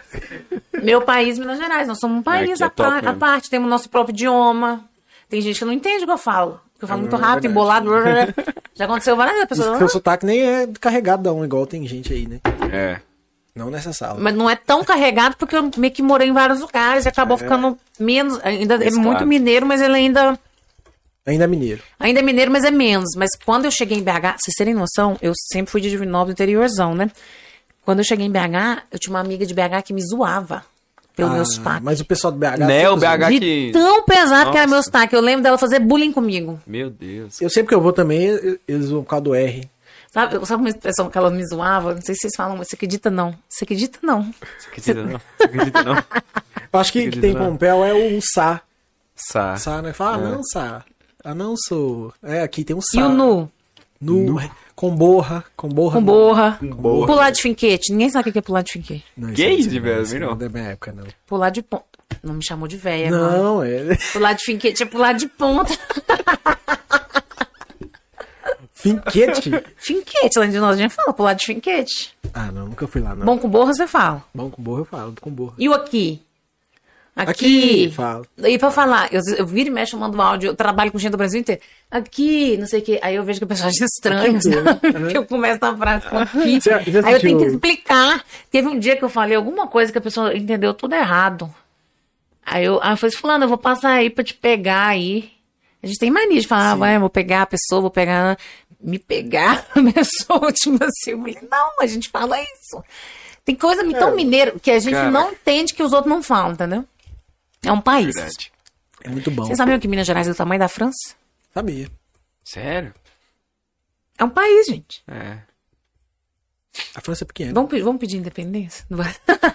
Não, só vai ficar igual o sulista querendo independência do Brasil. Se se eu fizer isso aí, eu acho ótimo. Corta essa parte. Meu Deus. Solista Pô do Sul? Sim, Faz sentido. Rio Grande do Sul. Só pra, só pra ter certeza mesmo. Do meu país. É, eu queria te perguntar, Laís, se der tempo ainda, óbvio. É, o que, que você tem feito, o que você acha que tem feito, apesar que eu- você falou um pouquinho sobre isso, até mesmo por meio dos seus projetos, para o empoderamento feminino? Qual que é a sua participação nessa, nesse quesito aí? A outra tá aqui soprando. O que que eu vou responder? Ou eu quero um assessor. eu também preciso, viu? Eu quero. Eu faço tanta coisa. Ó, eu Meu tenho o meu podcast, o I Tá contratada. Pode cair. Tudo que eu posso fazer pra empoderar as mulheres, pra fazer as mulheres acreditarem mais nelas, terem mais autoestima, mais autoconfiança, terem mais conhecimento, mais formação, mais informação, eu faço. Porque pra mim é é meio que minha missão, querer inspirar as mulheres, querer ajudar as mulheres, os jovens também, todos, mas assim, a gente tem que priorizar alguma coisa, senão não dá pra fazer tudo, né? Sim, verdade. é, que, que eu faço, né? Eu tenho a escola de líderes para formar homens e mulheres, mas as mulheres também. Eu já fiz uma edição só para as mulheres. Eu tenho o podcast Elas Lideram. Na minha rede social, eu tô sempre dando dicas, falando de coisas, dando dicas de livro, de filme, de conteúdo, motivação, inspirando, trazendo coisas que às vezes incomodam. Por exemplo, esses dias eu postei falando. Você sabia que a maternidade é tão pesada que funciona como se fossem dois empregos? Tem um estudo que mostra isso. Que ser mãe dá tanto trabalho, as horas que a mulher gasta cuidando da criança, alimentando a criança, trocando a criança equival- equivaleria mais ou menos a dois empregos. Aí eu postei isso esses dias. Essas coisas empoderam a mulher. Porque a mulher, quanto mais ela vê que ela tá ancorada, que ela tá amparada, que ela tem gente olhando por ela, e que tem gente que tá entendendo a dor dela, e que tá entendendo o quanto que é difícil ser mulher, e tá considerando isso, mais ela se sente empoderada. Então, assim, eu tenho esse trabalho meu de ativista, tenho nenhuma a menos. Eu faço o que eu posso com as limitações que eu tenho. Eu não tenho mandato, eu não sou nem prefeita, nem deputada, nem governadora, nem presidente. Se eu fosse uma dessas mais. coisas, eu estaria fazendo muito mais pelas mulheres. O que, que eu gostaria de estar fazendo pelas mulheres e que eu não faço porque eu não tenho mandato, mas quem sabe um dia eu farei se eu tiver mandato um dia. Diga. Mais creche. Vocês sabiam que creche é uma grande falta de creche, é uma grande barreira para a mulher entrar no mercado de trabalho, porque ela não tem com quem deixar a criança Sim. de seis meses até que tem a maioria Todo das licenças, assim, maioria das licenças é quatro meses. As, as escolas começam com cinco anos em diante. E aí, de, cin- de cinco meses do neném até os quatro, cinco anos de idade, ele vai ficar onde? A mulher vai ficar desempregada esperando o menino fazer Muitas mulheres ficam desempregadas ou desamparadas e tal. Então, assim, mais creche, a gente tinha que ter muito mais creche no Brasil, falta muita creche. A gente tinha que ter mais formação técnica, empreendedorismo feminino, apoio, crédito, dinheiro para as mulheres empreender, ajuda mesmo. A gente precisava ter mais mulheres na política. Então eu faço um pouco de tudo. Se um dia eu chegar no, no, no mandato, no poder, com, a caneta na mão, eu quero poder ajudar muitas mulheres a chegarem como prefeitas, vereadoras, deputadas, porque assim, uma mulher tem que puxar mais outras, tem, que, tem que trazer mais mulheres. E ter mais mulher na política, ter mais mulher no poder, é uma questão de eficiência do sistema político e da democracia, porque a política existe para atender as demandas do povo, certo? certo. Para resolver os problemas do povo. Se o povo é composto de homens e mulheres, negros, LGBTs, brancos, pretos, de todas as classes, todas as cores, mas homens e mulheres, e a maioria da população é mulher. E se, esse- se essa população, se esse povo deveria estar sendo representado por pessoas que entendem a dor e os problemas desse povo. Mas aí quando você vai ver o poder, a política, os cargos de governador, prefeito, presidente, deputado, não tem. O corpo docente deveria ser um reflexo da população. Exatamente. Deve- né, o corpo da política, a cara da política tinha que ter homem, mulher, tinha que ter tudo. Tô falando que não tem que ter homem, só tô falando que precisa ter mais mulher, que precisa ter mais negro, que precisa ter mais LGBT, que precisa ter mais gente que vive a dor e a realidade do dia a dia da- do povo, da população. Pra poder resolver os problemas. Como é que você vai resolver algo que você não conhece? Com certeza. Como é que você vai lutar por algo que você não, uma realidade que você não conhece? Não tem jeito. Concorda? Concordo totalmente. é, foi o que Deus fez também. Ah, é, tá, tá soprando aqui que eu tenho que falar do, do Mulheres, Sonhos e Oportunidades, que é um outro projeto que eu tenho. Eu tenho muitos projetos. Pessoa Projetista. workaholic. Artista. A gente, eu queria convidar as mulheres para participar do grupo Mulheres, Sonhos e Oportunidades. Amanhã a gente tem uma reunião duas horas da tarde. É um grupo de apoio, de trocas, de benchmark, de networking, de. de... Eu falei um monte de coisa aqui que vão me xingar. De trocas, de aprendizado, de relacionamento, de rede, de apoio, de escuta. Então as mulheres contam as histórias delas, divulgam os negócios delas. É super legal, assim. Chama Mulheres, Sonhos e Oportunidades. Hoje a gente faz reunião a cada 15 dias e a gente tem um grupo de WhatsApp que a gente divulga coisas, oportunidades, informações, etc. E aí no meu perfil tem o meu li- o link para fazer inscrição. Quem, quem não conseguir encontrar o link pode mandar mensagem no inbox. Amanhã, duas horas, teremos uma reunião super legal. Vai ter uma mulher que vai falar um pouco sobre violência contra a mulher, contar o relato dela, falar de um livro. A gente traz empreendedores, a gente traz psicólogos, a gente é muito bom. É maravilhosa a nossa reunião. Tem música, é, É, é tudo de bom. diverso, né? É super diverso. Então venham. Foda. Falei direitinho? Tá. Eu acho que esse trabalho que você está fazendo aí, que você pretende fazer também, até de capacitar outras mulheres, outras pessoas para a vida não só de em- empresariar, mas política, é meio que. Vamos, vamos, vou colocar muito entre aspas aqui, que é tipo o coronelismo da forma correta. Por quê? Vou me explicar. eu vou me explicar. Não, mas sabe por quê? É- é- é- no fundo você vai ver que é um elogio. Eu tô passando. Porque, assim, é- é a mentalidade que, que o cara que, que tá colocando a família dele ali pode ter, ao mesmo tempo que pode ser puramente financeira, ele pode ter, pensar também assim, de colocar pessoas da mesma ideologia. Então, se eu trabalho num lugar onde tem pessoas da mesma ideologia, é mais fácil de aprovar leis, é mais fácil de fazer aquilo que eu acredito que seja certo. Então, se você inflama um público com as suas ideias, né, que sejam elas boas ou ruins, você vai ter mais pessoas que não são suas parentes com as mesmas ideologias e, e formas de pensar que você.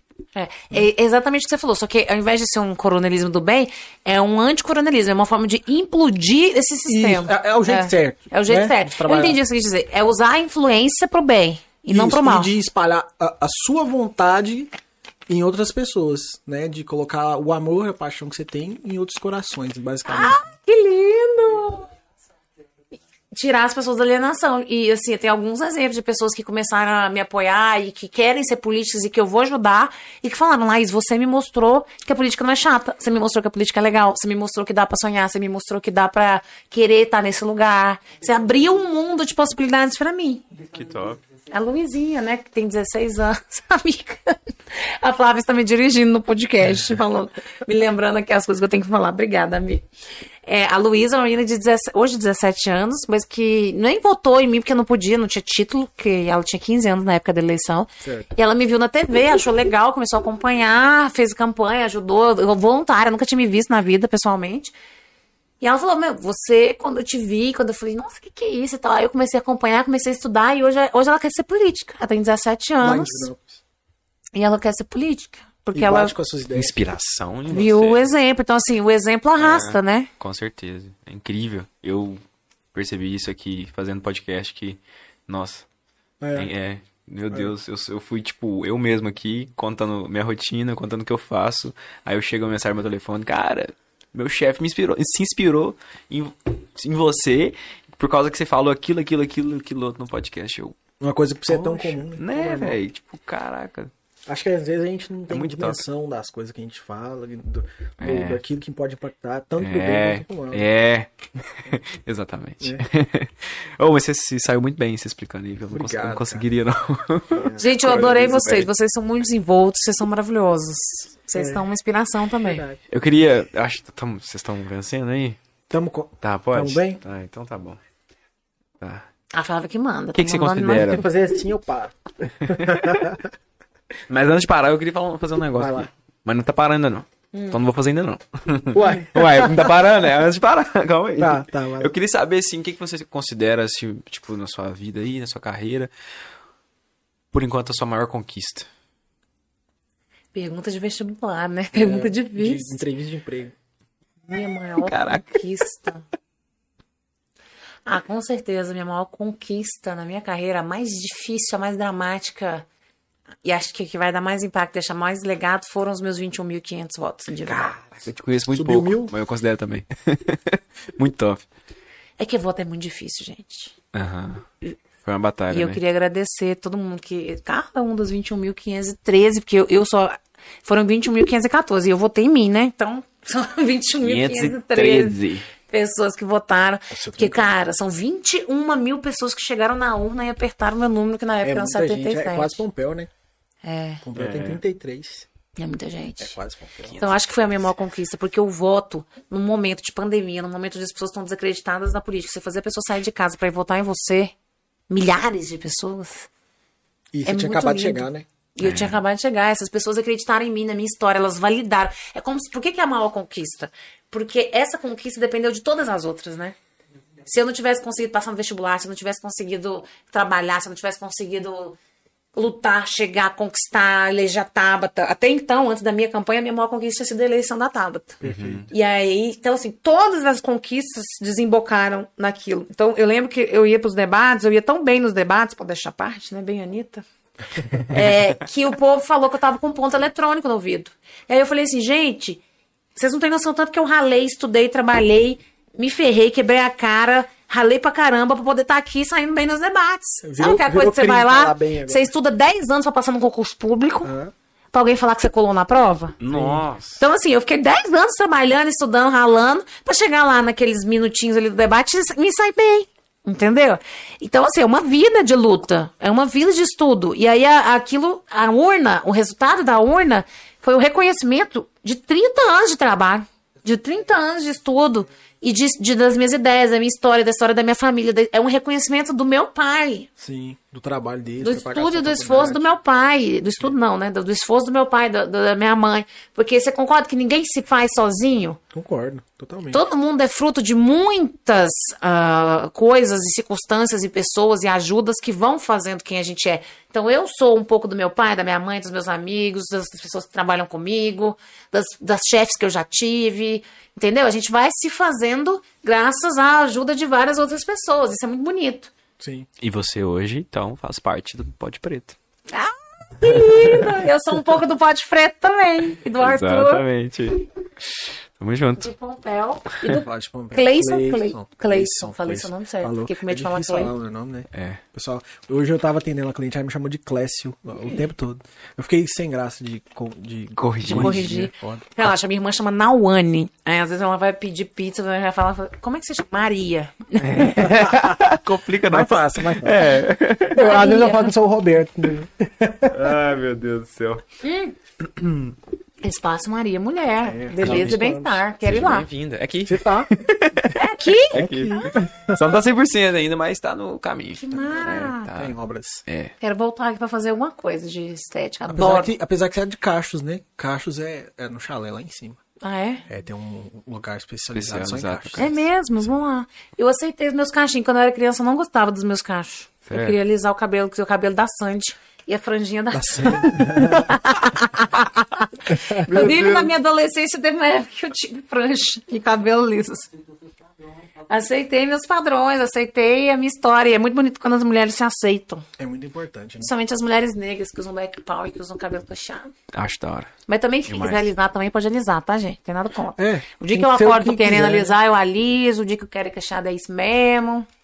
É, eu já raspar. tive, eu também eu sou suspeito demais, porque eu já tive Ele tinha um cabelão mais bonito. cabelão. Cabelo branco. Branco? É, é, Ele pintou, descoloriu, cara, né? É, descoloriu. Rosa. vermelho. Né, é, Era pra ser vermelho, eu considero rosa. É, deu uma, Deu errado. deu uma groselhada. Ficou rosa. Deu errado. Deu, deu errado. Deu E, ruim. É, fiz de tudo já, né, velho? Sei lá. Fez só? Acho que Ah. você já fez tipo uma mecha assim de uma cor. Ah, é, eu fiz um primeiro. É meio- verdade. Meio futebol. Meio. Meio que zagueiro lá do Borussia, esqueci o nome dele. Mas só uma mechinha, só Do- colorida, Zagadou. amarela, ele mesmo. Eu tô amando que eu tô num espaço de beleza, porque eu adoro um salão. Minha avó era cabeleireira. E eu adoro, gente, é um lugar assim, opa, é um lugar onde eu me sinto bem, sabe? Assim, você tá ali se cuidando, você tá ali papiando, fofocando, é um negócio que pra mim é um evento. Opa, gente, hoje eu tô de rupto. É um evento pra mim no salão, gente, eu adoro. Amo. Top, top. Não sei se as mulheres que estão em casa gostam também, mas eu gosto. Acredito que sim. Certa vez eu cheguei perto do meu barbeiro é, e falei com ele, cara, essa função não é só cortar cabelo, você me dá uma autoestima gigantesca, eu tenho certeza Alô? que outras pessoas, né, saem daqui muito mais revigoradas, muito mais animadas consigo mesmo por causa do seu trabalho. Então Isso não é é, tão só bonito, né? Porque cada top função, demais. cada profissão, o professor, o médico, o, o advogado, o enfermeiro, o cabeleireiro, quem limpa a rua, quem serve a comida, todo mundo deixa um legado, todo mundo deixa uma marca. Verdade, verdade. Bonito isso. É, top, Vai lá, top. Tuzinho. Ó, É, eu queria saber, na realidade, eu não fiz isso aqui não, né? Não, ainda não. então tá bom. Se deixar a Flávia, eu saio Então, então vou perguntar aqui. É que você É, você tá veio... gostando, ela. Você veio é, da palestra aqui, foi, foi daquele, daquelas. Sobre aqueles jogos. Eita caramba! Foi, foi com aqueles jovens lá do, do handball, né? Sim, Então a foi. ESG, a ESG, não é isso? Como que chama? a Ed. Isso, A ESG. isso. Inclusive, daqui uns dias a gente vai conversar com, com, com o Francisco também. Beijo, Gente Francisco, boa, querido. Gente boníssima, a gente já pegou o contato dele. ouvindo o podcast, hein? A gente falou pra eles ouvirem. Ótimo, se tiverem aí, um abraço aí, galera do handball, tamo Abraço junto. todo mundo. É, foi sobre a liderança jovem, Foi sobre sonhos e oportunidades. Sonhos e sobre mercado de trabalho também. E então, é, qual que é o melhor caminho para poder conseguir o primeiro emprego, você acha? Nossa, eu amei essa pergunta. Que é uma das coisas que eu mais estou preocupada e que eu mais estou estudando e pensando e, e quebrando a cabeça. Tem alguns caminhos interessantes. Um deles é o programa Jovem Aprendiz. Um deles. Vocês já ouviram falar? Sim. Jovem aqui tem, Aprendiz? aqui tem. Aprendiz legal. Inclusive, quem está na política e quem vai estar e tal, a gente tem que trabalhar para que as empresas tenham mais incentivo e mais interesse em querer trazer mais jovem aprendiz, abrir mais vagas. É uma coisa que a gente precisa fazer. Ter mais vagas de jovem aprendiz para que mais jovens possam ser jovem aprendiz, porque é um programa que pode mudar a vida do jovem. Sim, com certeza. Eu tenho uma amiga de Divinópolis, a Isabela, que ela, a vida dela mudou. Ela foi jovem aprendiz na VLI, que é uma empresa da, da Vale. E ela aprendeu pra caramba com o chefe dela e tal. E aquilo abriu o mundo pra ela. E aí depois ela conseguiu outros empregos. Então, assim, o jovem aprendiz é muito legal. Procurem saber, se informem. É um caminho muito bacana para o primeiro emprego, que deveria ser maior esse programa, deveria ter mais vagas. Além do jovem aprendiz, é, tem os cursos técnicos, que eu acho que é uma- um caminho muito bacana para o primeiro emprego.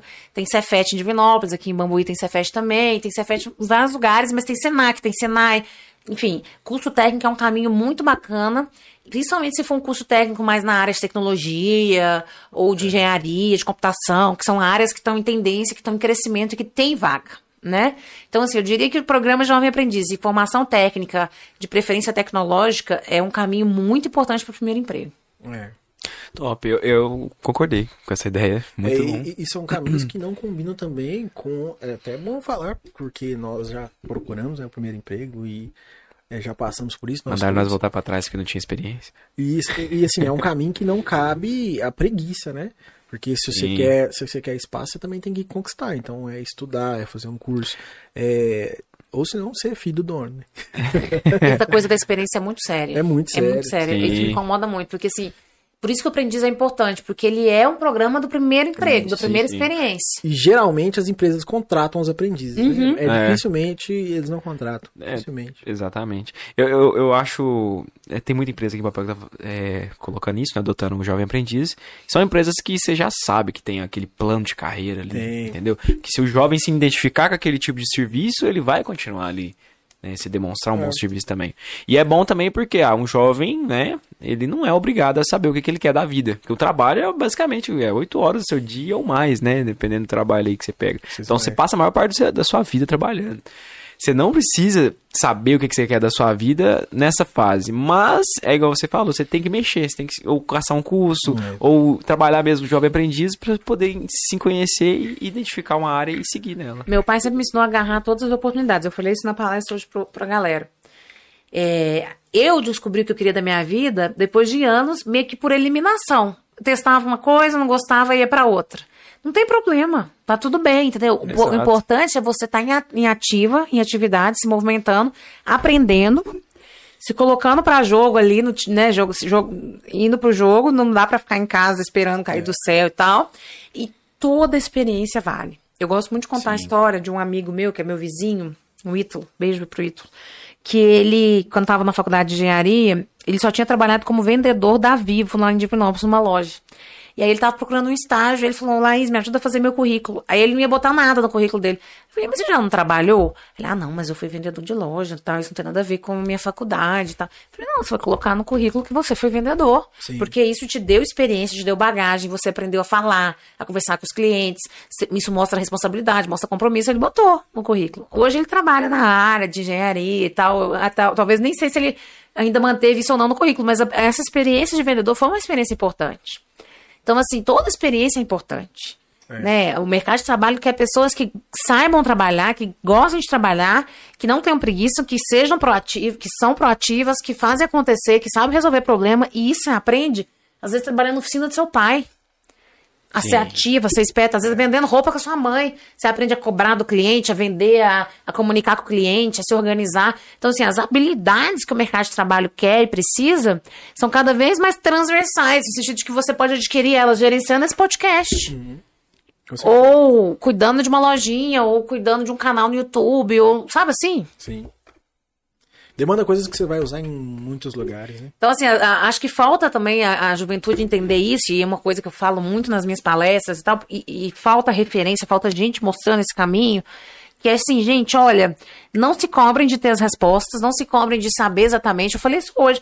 Ah, hoje em dia, a gente vai ter várias profissões ao longo da nossa vida. Na época dos nossos pais, dos nossos avós, você tinha uma profissão só. Você só era pedreiro, ou você só era dentista, você só era médico, você só era advogado, você só era professor. Hoje em dia você começa como professor, depois você vira empresário, depois você vira servidor público, depois você vira político, depois você vira empresário de novo. Então, assim, a, a vida, né, o mundo tá com muitas possibilidades e muito dinâmico.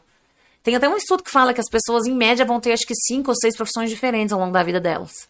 Então, assim, isso é muito legal, porque não limita. É. Tem psicólogo. O recado de se permitir errado também. Se né? permitir errar. Porque essa Exatamente. pressão de sair da, da- do ensino fundamental, do ensino médio, desculpa, com 18 anos e eu já tenho que acertar a faculdade e, e se eu entrar na faculdade eu não posso sair dela e fazer 5 anos de faculdade de alguma coisa que eu não gosto, assim, não precisa, cara, larga a E faculdade, tem faz outra psicólogo coisa. que vira chefe de cozinha, tem chefe de cozinha que vira Isso. empresário, tem engenheiro que vira advogado. Tá tudo bem. Sabe assim? E as E- pessoas se encontram em, um- em algum momento, mas ela tem que se permitir errar e arriscar ao mesmo tempo, né? Exatamente. Excelente, excelente. É, bom, eu queria saber então, Laís, você tem pronto aí é, algum poema? Nossa. De cabeça, no telefone? Não, solta pra nós um poeminha. Uma poesia, você já cantou, você já Gentileza. entregou. Essa memória ruim que eu tô do jeito que eu tô cansada. é, você já falou que a A memória vida tá boa. chique, puxa, esque... como é que é? Viver é um rasgar. Peraí. Você acabou com ela. Certo, seu tempo, seu tempo. A vida estica e puxa, esquenta e esfria, mas o que ela quer da gente é coragem. Acho que é isso. Guimarães Rosa?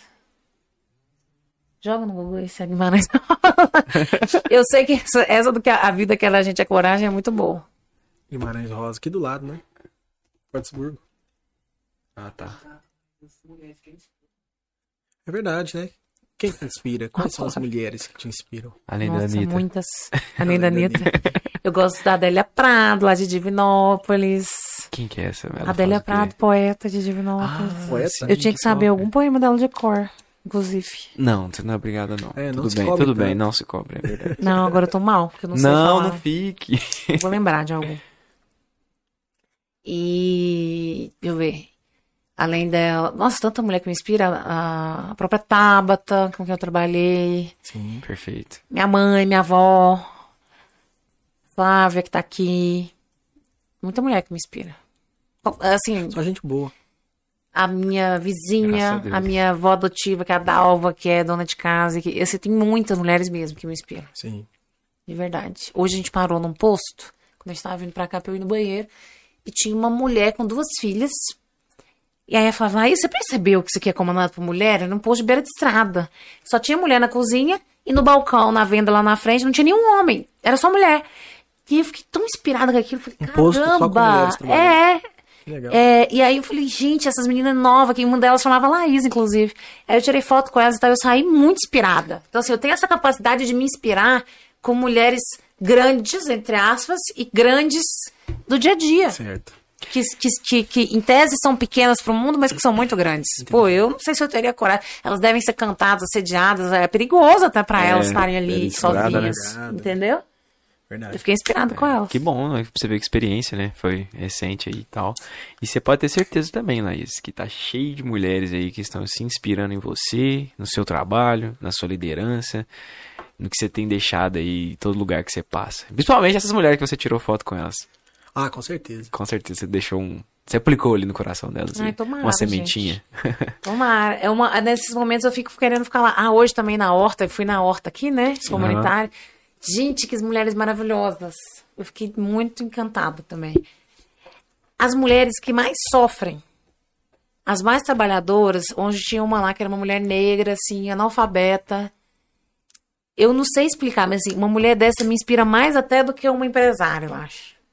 Porque eu falo, como é que ela dá Tem conta? tanta coisa pra. Como é que ela dá conta da adiante. vida dela? Como é que essa mulher aguentou chegar até aqui? Três filhos, pobre, negra, marginalizada. Sabe assim, nada na vida dela foi fácil. Então, o que faz inspirar alguém é muito mais a resiliência, a resistência, a capacidade de superar desafio daquela pessoa do que de fato o que ela conquistou que o mundo acha bonito, em termos de dinheiro, de sucesso. Perfeito. Então, assim, uma pessoa forte, corajosa e que consegue rir e ser feliz. Eu falei, gente, essa mulher aqui é muito feliz, cara. Eu com aquele povo na horta, eu pensei, esse povo é mais feliz. Esse povo não sabe o tanto que eles são felizes. A beleza da simplicidade de uma vida simples, mas com propósito, com amor pelo que faz, com humildade, com. Não sei explicar. Falei, esse povo aqui é feliz demais. Eles são muito mais felizes do que muita gente que eu conheço que tem dinheiro. De verdade, não é demagogia. De verdade mesmo. Quanto mais eu conheço o mundo, conheço as pessoas, viajo, ralo, trabalho, mais eu sinto falta da essência, da pureza, das pessoas verdadeiras, das pessoas que são de fato verdadeiras, humanas, amorosas e tal. Eu vejo muita beleza nisso. É, eu acho que, que temos, né? Sim. um excelente episódio. Laís, obrigado, agradecer você, agradecer ela, que, que tornou isso tudo possível, né? Tra trabalha bastante aí. Obrigada, Flávia. Obrigada tá a toda a equipe. Que vai assistir depois. Tem mais algo agradecer? Me sigam nas redes sociais. É, pode ficar à vontade. Divulga de Laís aí. com Z, MG. Lá vocês vão poder saber mais sobre a escola de líderes que eu vou lançar. Inclusive, estou lançando uma campanha para voto jovem, porque eu preciso que os, votos, que os jovens votem, não só por causa de mim, mas por causa de todo mundo, que a gente precisa mudar o Brasil. Verdade. É, tem várias oportunidades que eu divulgo. Enfim, tem Vai muita lá, coisa lá. lá. Laís com Z, MG. Serve também Debs Gourmet, que nos abrilhantou à noite. Que eu devorei. Ficou Gigantesca. Muito bom. Um abraço, Debs. com- Fazer alguma coisa com a uva. Vou pegar a última. Pega um Debs é uma mulher sensacional também. Ela trabalha. Ela faz é, essa, essas, esses frios. E ela é Não advogada. nada pra falar. E ela é, é trabalho com conceito telar também. Também, verdade. Ela já ajudou muito um amigo meu e é uma história E para um muito outro top, episódio. muito top. Eu queria agradecer a vocês também, vocês dois, a equipe de vocês. Fiquei honrada com o convite. Quero voltar mais, vocês estão de parabéns. Obrigado. Tá convidada já. Pode É, claro. Amanhã. Vai... Vocês se comunicam muito bem. Eu fiquei inspirada com a comunicação de vocês. Sério, estamos aprendendo. Aos poucos. É. Parabéns. Que- e que esse podcast faça muito sucesso. Amém. Né? Cê- Que seja. Vai lá, sextou. Agora você tá liberado. Pode Tá liberado, beber, galera. Pode ir. Pode comer carne. Quem dera, gente. Amanhã eu vou E- trabalhar. Valeu. Tchau. Falou! Beijo.